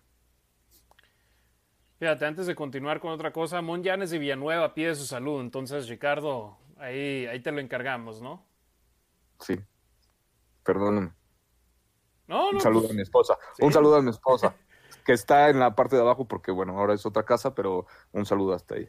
Eso es todo. Mon Llanes de Villanueva, saludos por supuesto. Saludos rápidos también a, nuestros demás amigos que nos están sintonizando en vivo. Saludos a Jeffrey Conquad que se acaba de suscribir a nuestro canal de YouTube y ahí vimos bailar a Brian Edwards al respecto por ello. Jaime Isaac, Rubén Montenegro, Juan López, Carlos Quintana, Jair Monroe, Jair, hermano, gracias, gracias, gracias, gracias por siempre apoyarnos. Víctor Saúl Sánchez Ríos, al buen Roy de Raiders Laguna, que le manda un saludo a Gabo. Gabo, un abrazote, carnalito, te queremos mucho acá en Las Vegas. Eh, Antonio Guereca, eh, la ya mencionada Mon Janes Villanueva. Anabolic Raider, saludos. Isga 900625, Jesús Irigoyen, Saludo especial a él porque es del Paso, Texas. Ahí vi también a alguien de Las Cruces, Antonio Huereca, que nos está viendo. Saludos allá al área fronteriza. Eh, yo, sinceramente, si tuviera que apostar, apostaría a que los Raiders no consiguen ni primera ni segunda ronda en este año y se la juegan con lo que tienen. De acuerdo. También. Sí, igual. ¿Estamos en la misma página? Sí, señor. Eso es todo. Eso es todo.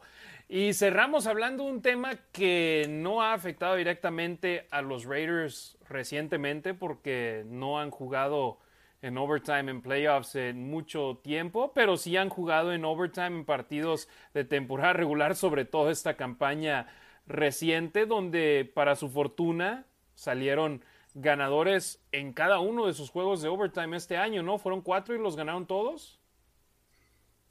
Sí, creo que sí. Baltimore, San Diego, los, los Chargers. Dallas. Dallas. Ah, me parece me falta uno, ¿no? Y si no, tres por lo menos. Y en cada uno de esos partidos tuvieron más de una posesión. Entonces, jugaron bien a la defensiva y por ende pudieron recuperar el balón y ganar el partido. Entonces, ellos no se ven afectados como otros equipos por los cuales cambiaron la regla. A partir de la temporada 2022 se hace un cambio permanente en las reglas de la prórroga en la postemporada. En un partido de playoffs, si se van a los, al overtime, al tiempo extra, tras estar empatado tras la regulación tras cuatro cuartos, entonces cada equipo tiene garantizado tener la posesión del balón por lo menos una vez algo que no sucedía recientemente, donde los rivales del equipo que perdía el volado se veían obligados en detener a sus oponentes. Si no los detenían y sus rivales anotaban un touchdown, se acababa el partido, tal y como sucedió en el Kansas City contra los eh, Bills de Buffalo, donde en la ronda divisional, dos minutos de alarido, los últimos dos minutos del último cuarto, se fueron a la prórroga y Kansas City anotó touchdown y se acabó el juego. Ahora, de ese haber sido el caso, Buffalo hubiese recibido el balón de regreso con la oportunidad de empatar o ganar el juego. Y en caso de seguir empatados después de que cada equipo tuviera la posesión, entonces sí, el siguiente equipo en anotar va a ser el ganador del partido en la prórroga. Sinceramente, ni me va ni me viene porque no ha afectado directamente a los Raiders. ¿Ustedes les gusta el cambio de regla o no les gusta el cambio de regla? A mí sí. A mí sí no me parecía justo y ya sé que mucha gente dice, bueno, si no te parece justo, deténlos. Sí, pero también las reglas ahorita están en favor de la ofensiva. Entonces, no sé, a mí, a mí me parece lo justo. cuando, cuando has trabajado tanto desde marzo para llegar al Super Bowl o para llegar a ese partido y que un volado el volado no lo, sí es cierto que el volado no lo define, pero el volado se carga hacia un lado. Claro. a mí me parece justo y me parece que es lo correcto. A mí me parece lo correcto que de alguna forma lo hagan más entretenido. A fin de cuentas, pues es un negocio y obviamente el fútbol americano gratis, ¿no? Pues eh, siempre es bienvenido, ¿no? Me estaba leyendo también la otra propuesta, me hubiera gustado más la otra, que se aprobara la otra propuesta, creo que fue de Baltimore, donde e, ellos proponían que un equipo iba a escoger el lugar donde iban a colocar el balón y el otro equipo iba a decidir si quería empezar con la ofensiva o la defensiva, ¿no? Entonces, eso me parecía más interesante, pues no fue siendo así, ahora le dan una oportunidad a, los a las dos ofensivas, ¿no? Y, me hubiera gustado más, digo, la otra, porque creo que haciéndolo igual, pues ya tuviste cuatro cuartos para hacerlo. ¿no? Sí, te preparaste desde, pues desde marzo, desde febrero, si tú quieres, y pues tienes esos cuatro cuartos, ¿no? Para sacar el partido y para, pues simplemente para meter más touchdowns o meter más puntos. Ahora, si le das otra para mí, si le das otra posición, también, si le das una posición más a los dos equipos, pues también ya no te van a rendir igual, ya estás hablando de tiempo extra. ¿no? Si es obviamente al principio y si es en postemporada, pues obviamente pues sí es más atractivo. ¿no? Que a fin de cuentas, pues creo que es el, punto, ¿no? Hacerlo más atractivo y en postemporada. Entonces, pues no soy yo para dar los aciertos a la NFL. Me gustó, no me gustó tanto como a lo mejor eh, la otra propuesta que, decía de Baltimore, pero pues sí es para hacerlo más entretenido y, hacerlo más justo, ¿no? De alguna forma, pues, pues me parece bien. Ya vimos la chulada que son los partidos de playoffs, entonces eh, mientras más fútbol haya, pues mejor. Perdón, perdón y gracias, gracias amigos. Em, ahora va a ser un, juego de ajedrez el overtime en, el, en la NFL porque en, en, los playoffs, claro, porque sí, lo mencionabas, Demian, todo el tiempo que han trabajado desde marzo y todo, pero por ejemplo, eres el primer equipo en tener el balón y anotas un touchdown. Yo creo que lo inteligente va a ser jugártela por dos puntos. De esa manera, conviertes dos puntos y sigues teniendo el control del juego en tu posesión. Si anotas un touchdown y el punto extra, tu rival puede anotar un touchdown, jugársela por dos puntos y ganan el partido. Pues no sé si lo inteligente. Ahorita ahora con los analíticos y muchos coaches están, están jugando en cuartas, están jugando esos por dos puntos. Brandon Staley es uno de ellos, ¿no? No sé si siquiera son... pero son las tendencias. E, exacto, y aparte lo, curioso es que ni siquiera son precisamente cuarta y cortas, ¿no? Ya se las juegan como desde cuarta y seis, ¿no? Por ejemplo, donde dicen, bueno, pues a fin de cuentas, pues si la consigues, obviamente me vas a dar la oportunidad de otras cuatro oportunidades y de generar puntos, ¿no? Entonces, pues sí, creo que, creo que va a ser un juego de ajedrez. Obviamente va a haber muchísimos factores en, juego, ¿no? Como, por ejemplo, tu, defensiva es mejor que, tu ofensiva, ¿no? Entonces, para ver, pues de alguna forma, con qué empiezas, cómo te empiezas a ajustar en, en esos momentos. También, digo, son muchos factores, por lo que dice Harry, que obviamente va a ser un juego de ajedrez y por ese lado, pues también me parece bastante interesante, ¿no? Ese, ese duelo de, de, tácticas, de ver cómo vas ajustando los esquemas ya en playoffs y ya en tiempo extra, híjole, se me, me lo saboreo muchísimo. Ahora va, va, a ser cuestión de esperar a ver quiénes son los primeros dos equipos en utilizar esto, en jugar así. Y estamos a nueve meses de, los playoffs, entonces todavía nos falta mucho tiempo, pero sin duda alguna interesante. Gracias a Moisés Jiménez que dice Dolphins es el cuarto equipo con el cual jugaron en, play, en overtime, muy cierto. Ahí las cuatro victorias de los Raiders en la prórroga, semana uno contra Baltimore, semana tres contra los Delfines de Miami, el Día de Acción de Gracias contra los Vaqueros de Dallas y en la semana número 18 frente a los Cargadores de Los Ángeles. Entonces, cambio en la regla del overtime, insisto, muy interesante y ahora en lugar de ser simplemente anotamos touchdown y ganamos, y como le hacían antes, si anotabas touchdown y ganabas el juego, ni siquiera necesitabas intentar el punto extra, se acaba el partido contigo ganando por seis. Ahora, te digo, es muy probable, y he estado leyendo de gente que es muy allegada a la liga, que han hablado con gente de equipos que dicen nosotros nos la jugaríamos por dos simplemente para seguir teniendo el control del partido y de esa manera nuestro rival a lo más a lo que aspiraría si convertimos a conversión de dos puntos, valga la redundancia, es a empatar el juego y nosotros recibiríamos el balón de nueva cuenta. Entonces, pues si lo convierten, si no. Exacto, y, pero es la cuestión, Demian, no conviertes la conversión de dos puntos, el otro equipo gana anotándote un touchdown y conectando un punto extra. O tú ganas si detienes al rival y no permites un touchdown. Pero de igual manera, anotas un touchdown y el punto extra, y si tu rival anota un touchdown y la conversión de dos puntos, ellos se lo quedan así. Porque también, recordemos, es un, no es un cuarto, es un periodo adicional de 10 minutos.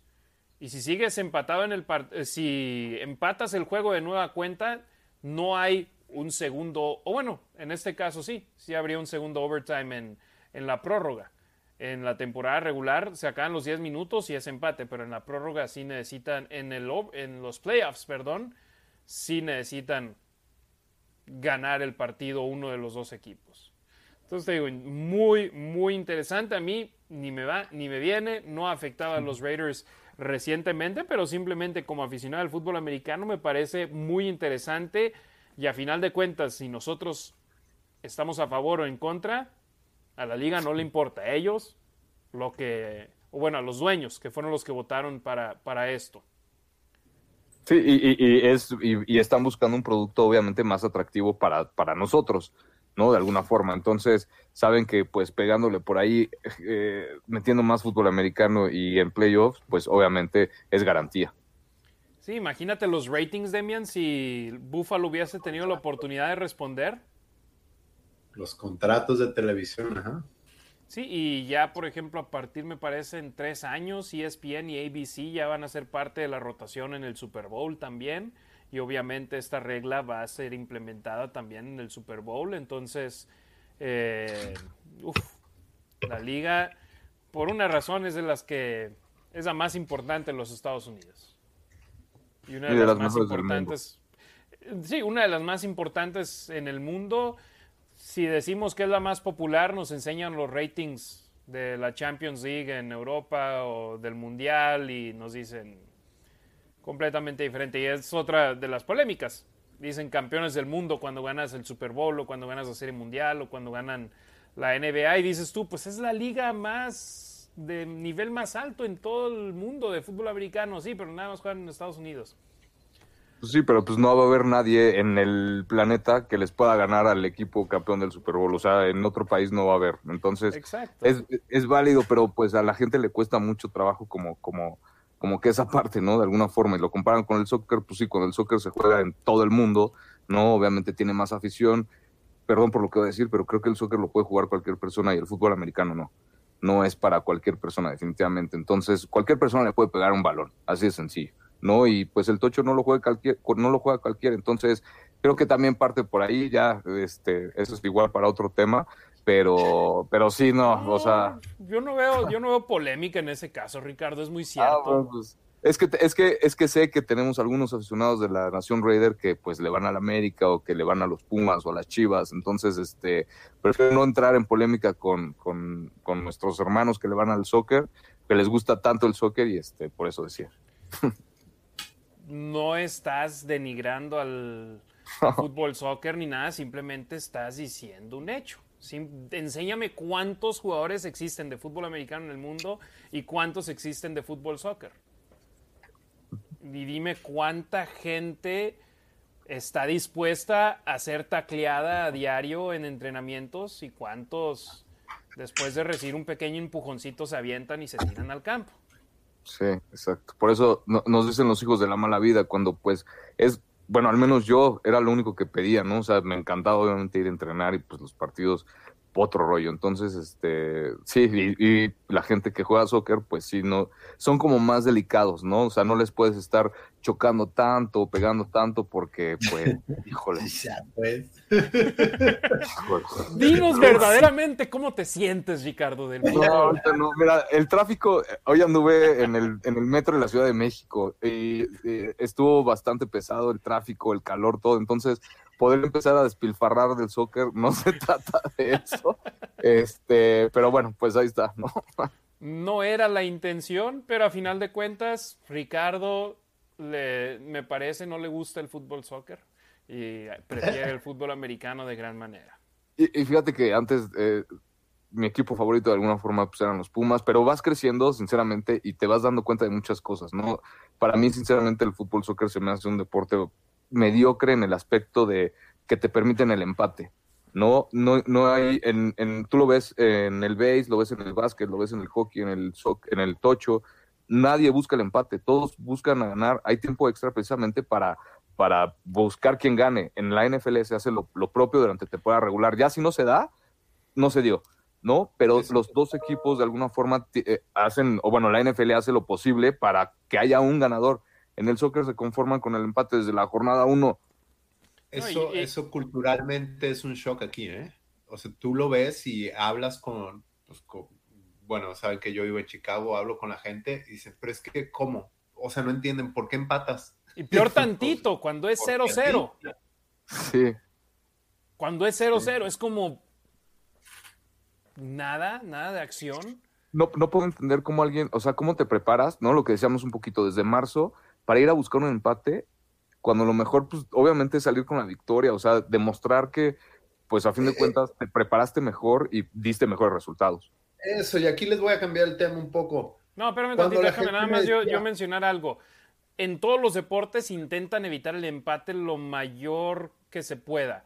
En el fútbol americano existen empates, pero por lo menos se van a overtime y le dan 10 minutos a los equipos de decir, ok, uno de los dos, por favor, gane este partido. En el béisbol no existen empates. Yo fui al partido de la Serie Mundial donde los Dodgers y los Red Sox se fueron 18 entradas. Estuve más de 6 horas en el estadio, en el Dodger Stadium, y ganaron los Dodgers afortunadamente ya de madrugada. Eh, NBA, no existen empates. Siguen jugando hasta que uno de los dos equipos tenga más puntos que el otro al final de, del último cuarto o del overtime. En el hockey, empatas en tres periodos y ya le dan un punto a cada equipo y después se van a un overtime donde si no gana ni uno ni otro equipo se van a shootouts que son prácticamente penales y el que gana tiene un punto extra como si hubieran ganado el partido en la regulación. Todos los deportes buscan por lo menos evitar el empate. En el soccer, hasta en las liguillas, empatan en, en, en marcador global. Ok, el que tenía mejor posición avanza. Yo digo, caray, por favor, tienen que arreglar eso. Demian, ahora sí, gustas cambiar de eso tema. ya lo habían quitado en México, ¿no? Y lo volvieron a instalar. Bueno, este. O bueno, en México tenían, tenían el, gol de visitante. Que por lo menos pero ya es... Eso me gusta un poco más. Ya regresaron a lo de por sí, en la tabla. Sinceramente, yo prefiero que se vayan a, penales si o a un overtime, a un tiempo extra si están empatados en la liguilla, en, el global. Al cabo estás jugando en la casa del, del que terminó en mejor posición en la tabla.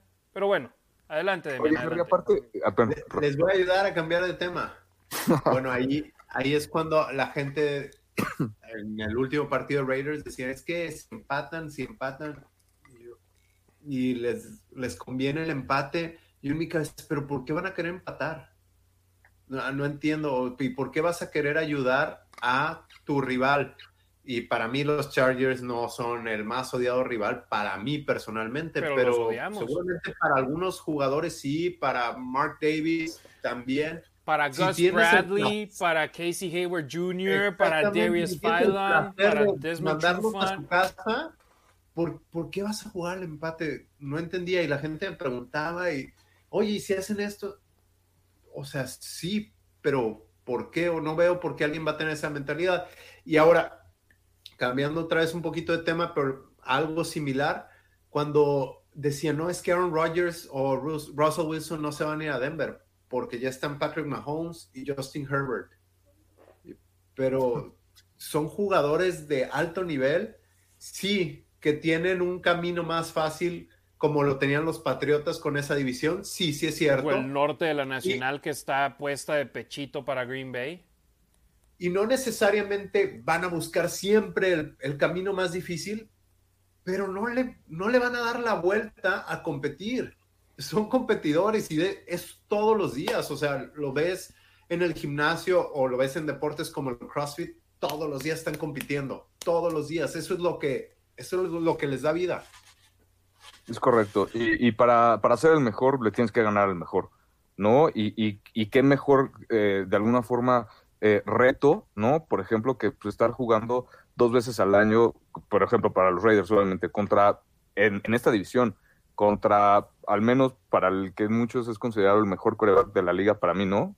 Patrick Mahomes para mí no es el mejor coreback de la liga, pero sí es, de, sí es un coreback elite, ¿no? Russell Wilson tiene lo suyo también y Justin Herbert por ahí no, no, no, no creo que sea lo que dicen que es, pero definitivamente el chavo tiene mucho talento. está ahí arriba. Definitivamente, definitivamente. Entonces, estar compitiendo ahí, o sea, y ven, Davante Adams, venirse para acá, para estar compitiendo, ¿no? En estas defensivas, o sea, para irse contra Khalil Mack, ¿no? Khalil Mack, que se viene a esta conferencia, a esta división otra vez, ¿no? Para querer competir contra los Raiders, ¿no? Contra Kansas, contra Denver, o sea, la verdad es que es eso, esa mentalidad que definitivamente no se da en el soccer, creo, ¿no? Es al menos lo que yo he visto, es mi experiencia, que pues, no, si le puedes dar la, la, si te puede, la, la selección celebran cuando a lo mejor le toca un grupo en el mundial más fácil, ¿no? ¿Por qué? Pues porque va a ser más fácil llegar al quinto partido lo que tú quieras, ¿no? Entonces, son cosas, híjole, que yo no comparto, que, que a raíz de, de ahí me, me, fui despegando un poquito del soccer. La verdad es que me enamoré por completo del fútbol americano y dejé a un lado el soccer.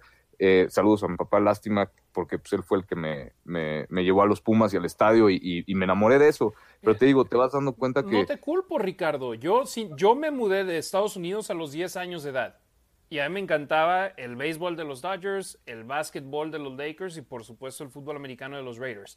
Pero llegué a Torreón en 1998 y lo único que podías consumir en televisión no importaba si era en día de juego o no en día de juego, era soccer, soccer, soccer, soccer. Pero además eran buenos, ¿no? En ese momento, Santos. Eh, fíjate, yo tuve un tío, saludos a mi tío Toño, que yo llegué y lo primero que hizo fue regalarme un jersey del América.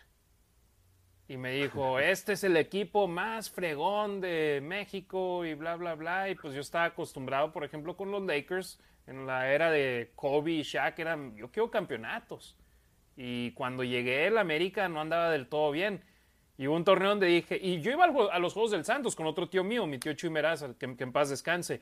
Em, y yo iba nomás a disfrutar el ambiente y a ver deportes en vivo. Un torneo, era el torneo verano 2001, Santos en la semifinal, América en la semifinal, pero aparte. Yo dije, ok, América no queda campeón en este torneo, le empiezo a ir al Santos. Eliminó el Pachuca al América y jugó en la final contra el Santos y el Santos ganó el campeonato. Entonces dije, ok, ya le voy al Santos. Y ahí fue donde vino el bajón feo del Santos, donde pasó, pasó la bronca de Carlos Ahumada y todo eh, toda esa polémica y que el grupo modelo lo iba a comprar y que no, pero mira, yo disfrutaba ir al fútbol y disfruté mucho cuando iban a descender y que no descendieron, que se salvaron y que no vendan a la franquicia, acabaron ganando un campeonato pronto, yo eso lo disfruté. Ya ahora, sinceramente, muy pocas veces veo fútbol soccer. Y eso, por ejemplo, eh, estando en El Paso, cruzaba la frontera para ir a los juegos del FC Juárez para cotorrear con mis amigos. Nos íbamos al Kentucky Club, nos echábamos unas cheves, comíamos como reyes y nos costaba 10 dólares con el cambio al peso. Nos íbamos en camión, después en taxi, después en Uber al estadio y disfrutábamos las chelas, viendo deportes en vivo, era el equipo local, apoyarlo.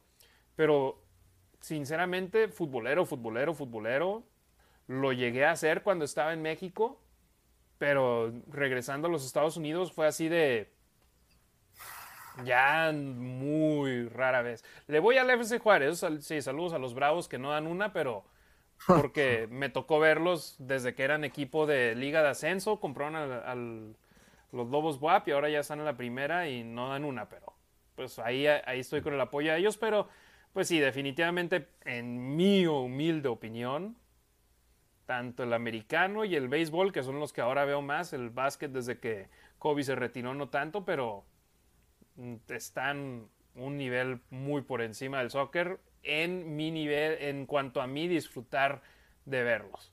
Que si voy a ver a la selección mexicana en el Mundial, claro, Sí, por supuesto. Es el mundial, pero sí, claro. pregúntame cuántos juegos de eliminatoria vi. Sí, no. No, no, no. Yo ni siquiera eh, jugó la selección en. Ha estado jugando en las eliminatorias, pues no, tampoco vi. Es más, jugaron aquí. Jugaron aquí en Las Vegas contra Estados Unidos en la final de la Copa Oro. Ah, sí, cierto. Yo así de. ¿Para qué?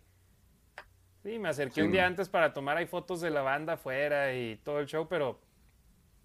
Ya sí, pagar para ir a ver eso. ¿Y qué acabaron? ¿1-0 o algo así? Ni idea, pero, pero esa es otra, ¿no? O sea, ¿cómo pagas tú, o sea, por respeto a los aficionados? Están pagando un boleto por irte a ver y tú le sales con la jalada de que te vas a guardar, te vas a echar todo para atrás por un empate, ¿no? Cuando, pues, obviamente lo que busca el aficionado es ir a ver goles, ir a ver, pues, no sé, pues, que su equipo gane.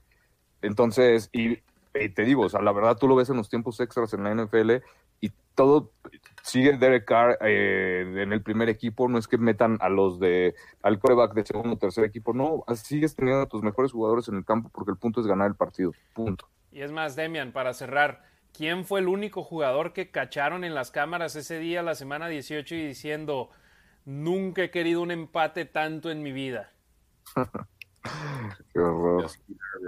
El quarterback de los Chargers, Justin Herbert. Pero entiendes la situación en la cual él estaba, no los Raiders. Él estaba con su equipo que no tenía el balón, los Raiders tenían el balón. Y si los Raiders anotaban puntos, se acababa el partido. Y ahí, en esa posición, si los Raiders no anotaban puntos en el gol de campo que afortunadamente don Daniel Carlson anotó, ambos equipos hubieran calificado. Pero los Raiders, ¿qué hicieron? Nosotros queremos ganar. Para empezar, no tener que jugar contra Kansas City, que era el, primer el segundo sembrado. Posteriormente, echar a tu rival divisional una satisfacción extra. Y quieras o no, los, los, cargadores de Los Ángeles son un equipo que poco a poco han ido creciendo más ahora con su nuevo quarterback y hubiesen sido una amenaza latente en los playoffs en caso de que los Raiders hubiesen ganado y que los Chargers hubiesen ganado, me parece hubiese sido un duelo donde tú preferirías jugar contra alguien más. Pero bueno, ni los Raiders ganaron los playoffs, ni los Chargers calificaron, pero a final de cuentas, a la fregada los demás y los Raiders a enfocarse en lo suyo. ¿Y qué se ve mejor? ¿10 partidos ganados o 9 ganados, 7 perdidos y un empatado? No, pues aparte cómo te sientes después de cada partido ganado, como aficionado, como jugador, ¿no? O sea, digo, la verdad es que no tiene comparación yo estuve ahí. Y cuando los Raiders anotaron ese gol de campo, el estadio, la raza en el estadio enloqueció, celebraron, pusieron en la pantalla, playoffs clinched, fue una fiesta. No quiero imaginarme qué hubiese sido de que Derek Carr hubiese tomado una rodilla en la yarda 50 mm.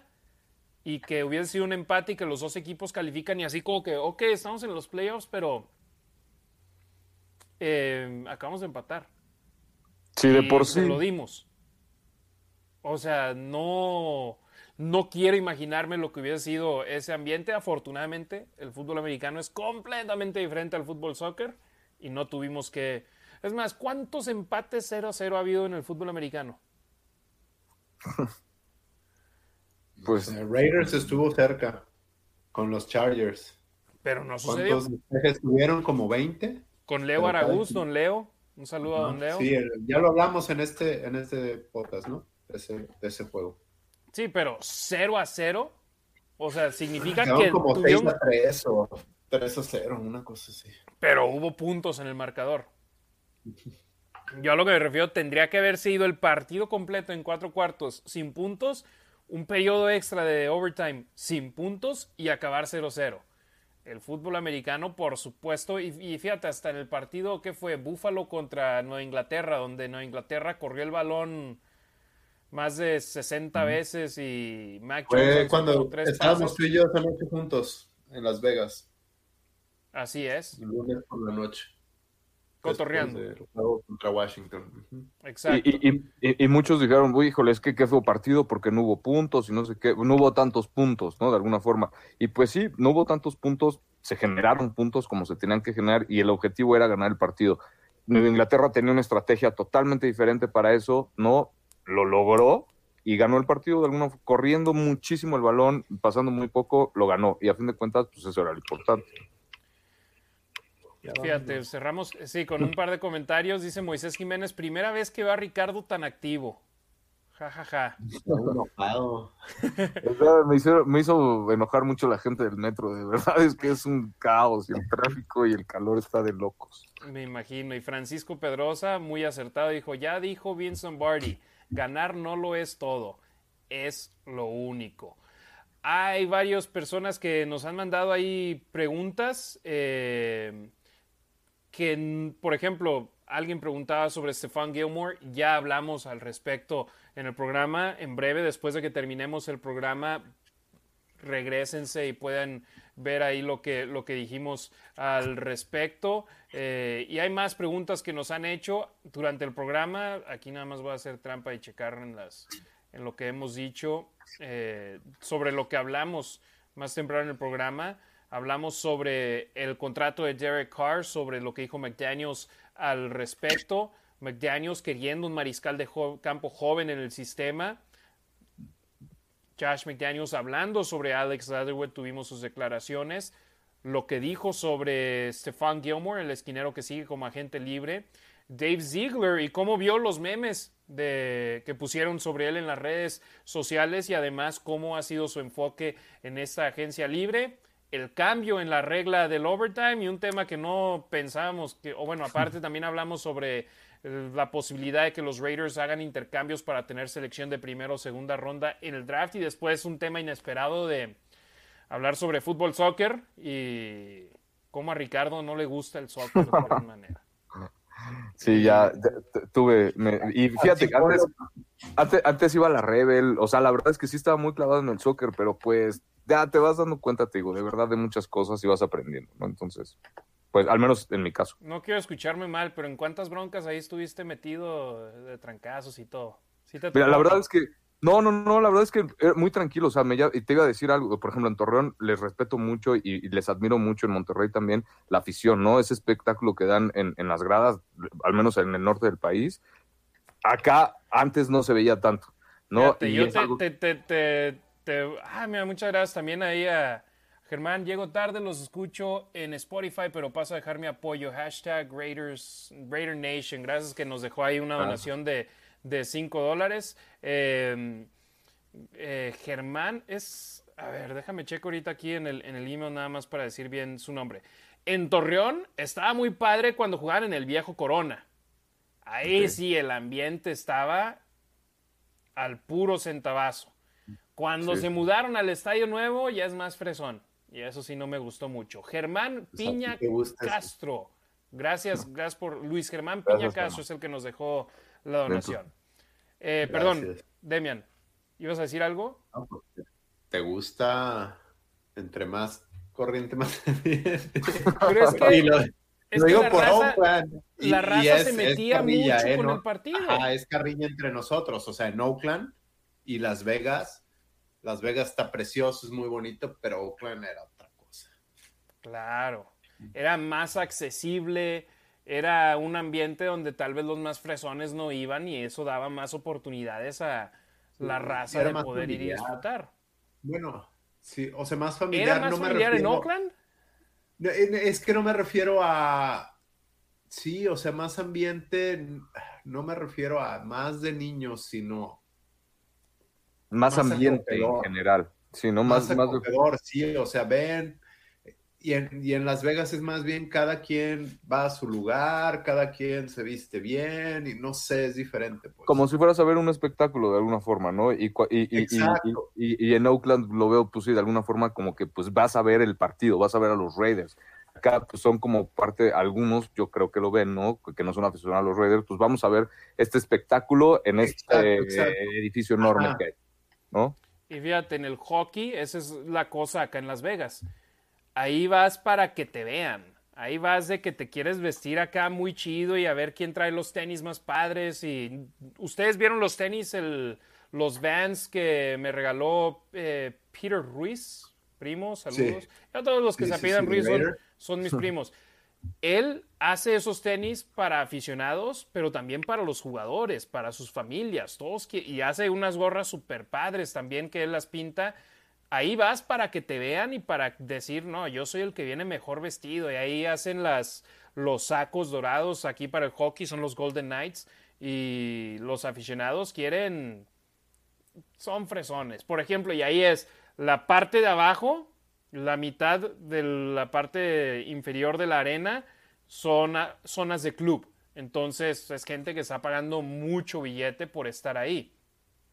La parte de arriba no estás pagando tan, tanto como los demás. Entonces es más como que los que... Yo tengo un amigo que va y una vez o cuatro veces por temporada, tres veces por temporada, y él a lo que va es a ver el hockey. Y esa es la raza que va y a disfrutar el deporte. Los de abajo son los que quieren, quieren que los vean y van a publicar en el Facebook, en el Instagram. Ahí es lo que traen puestos y no qué partidazo dio Jonathan Marchessault. Sí, claro sí, como una pasarela. Y Demian, tú lo viviste ahí, tú estabas en el end zone, en el estadio, detrás de, las, de la zona de anotación del lado sur del estadio, pero a tu mano izquierda, si te movías cuatro secciones hacia la izquierda, estaba la zona de club. Donde imagino. Roberto.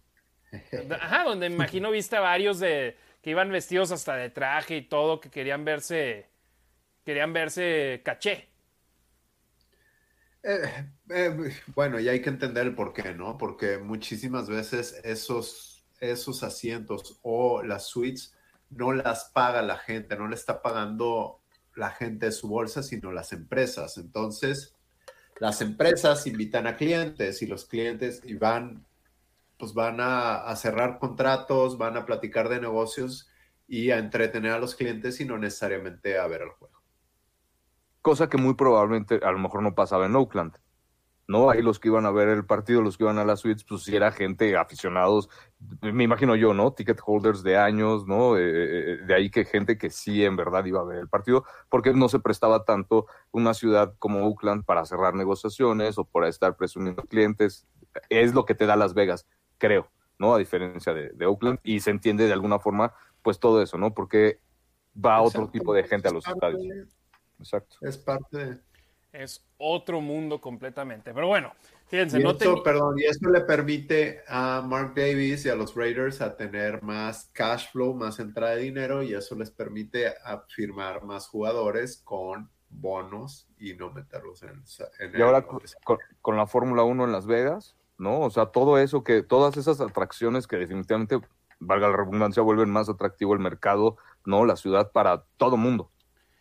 Y fíjense, eh, también no sé si se enteraron, van a empezar construcción en una nueva arena para potencialmente traer un equipo de la NBA y va, va a estar en la zona sur de Las Vegas Boulevard, pero digamos a siete minutos al sur de donde se encuentra el Mandalay Bay, entonces no va a estar exactamente sobre el strip, pero esta gente que va a construir el, nuevo lugar no nada más es la arena, sino van a tener hotel, van a tener muchas cosas alrededor, casino, entonces es muy completo, está encabezado el proyecto en primera instancia por el ex presidente y CEO de AEG, que eran los dueños del Staples Center, y él estuvo involucrado ahí mucho en ese caso, pero también de manera local está involucrado el expresidente de los Raiders, Mark Bedane, porque él tiene el conocimiento completo sobre lo que necesitas para todos los permisos, para tener las conexiones con las personas adecuadas, eh, saber con quién es, de quién necesitas estar de su lado bueno, a quién le necesitas decir, hey, te, vamos a invitar a los juegos cuando, cuando haya NBA aquí en Las Vegas. Entonces, eh, hay otra conexión donde los deportes profesionales vienen aún más fuerte a la ciudad de Las Vegas. Ya lo mencionaste, Ricardo, a partir del próximo año, en noviembre, una carrera nocturna de la Fórmula 1 en Las Vegas, en el Strip. Es, lo que te decía, si va por el Strip, ¿no?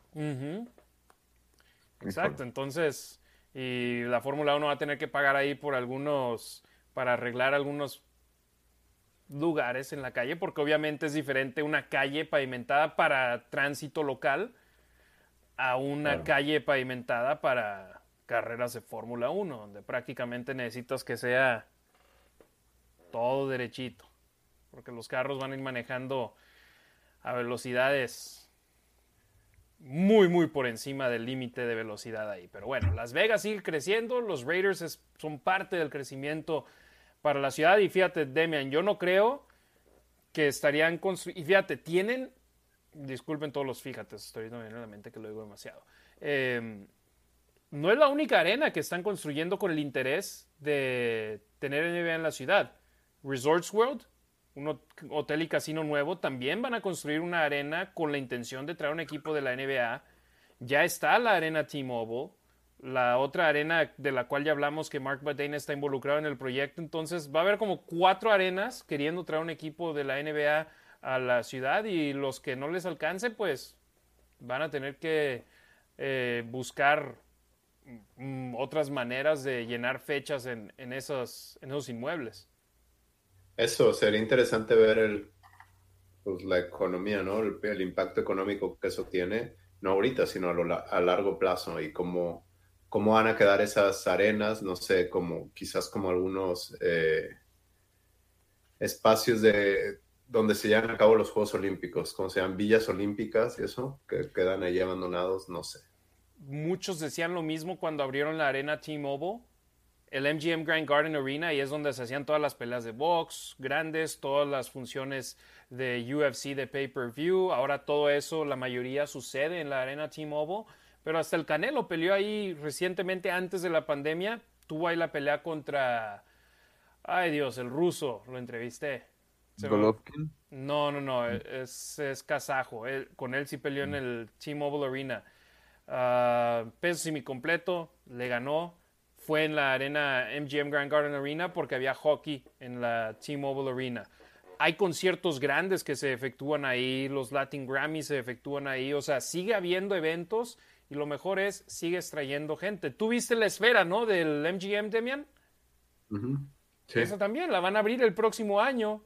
Y dices tú, bueno, ya hay tantos conciertos, ya hay tantos eventos. Siempre hay algo más grande para una ciudad como Las Vegas y se sigue, sigue habiendo cosas que hacen que la ciudad siga incrementando. Y los Raiders, insisto, ellos fueron parte de lo que dio la chispa de una manera más grande para la ciudad en los deportes. Sí, los Golden Knights son los primeros.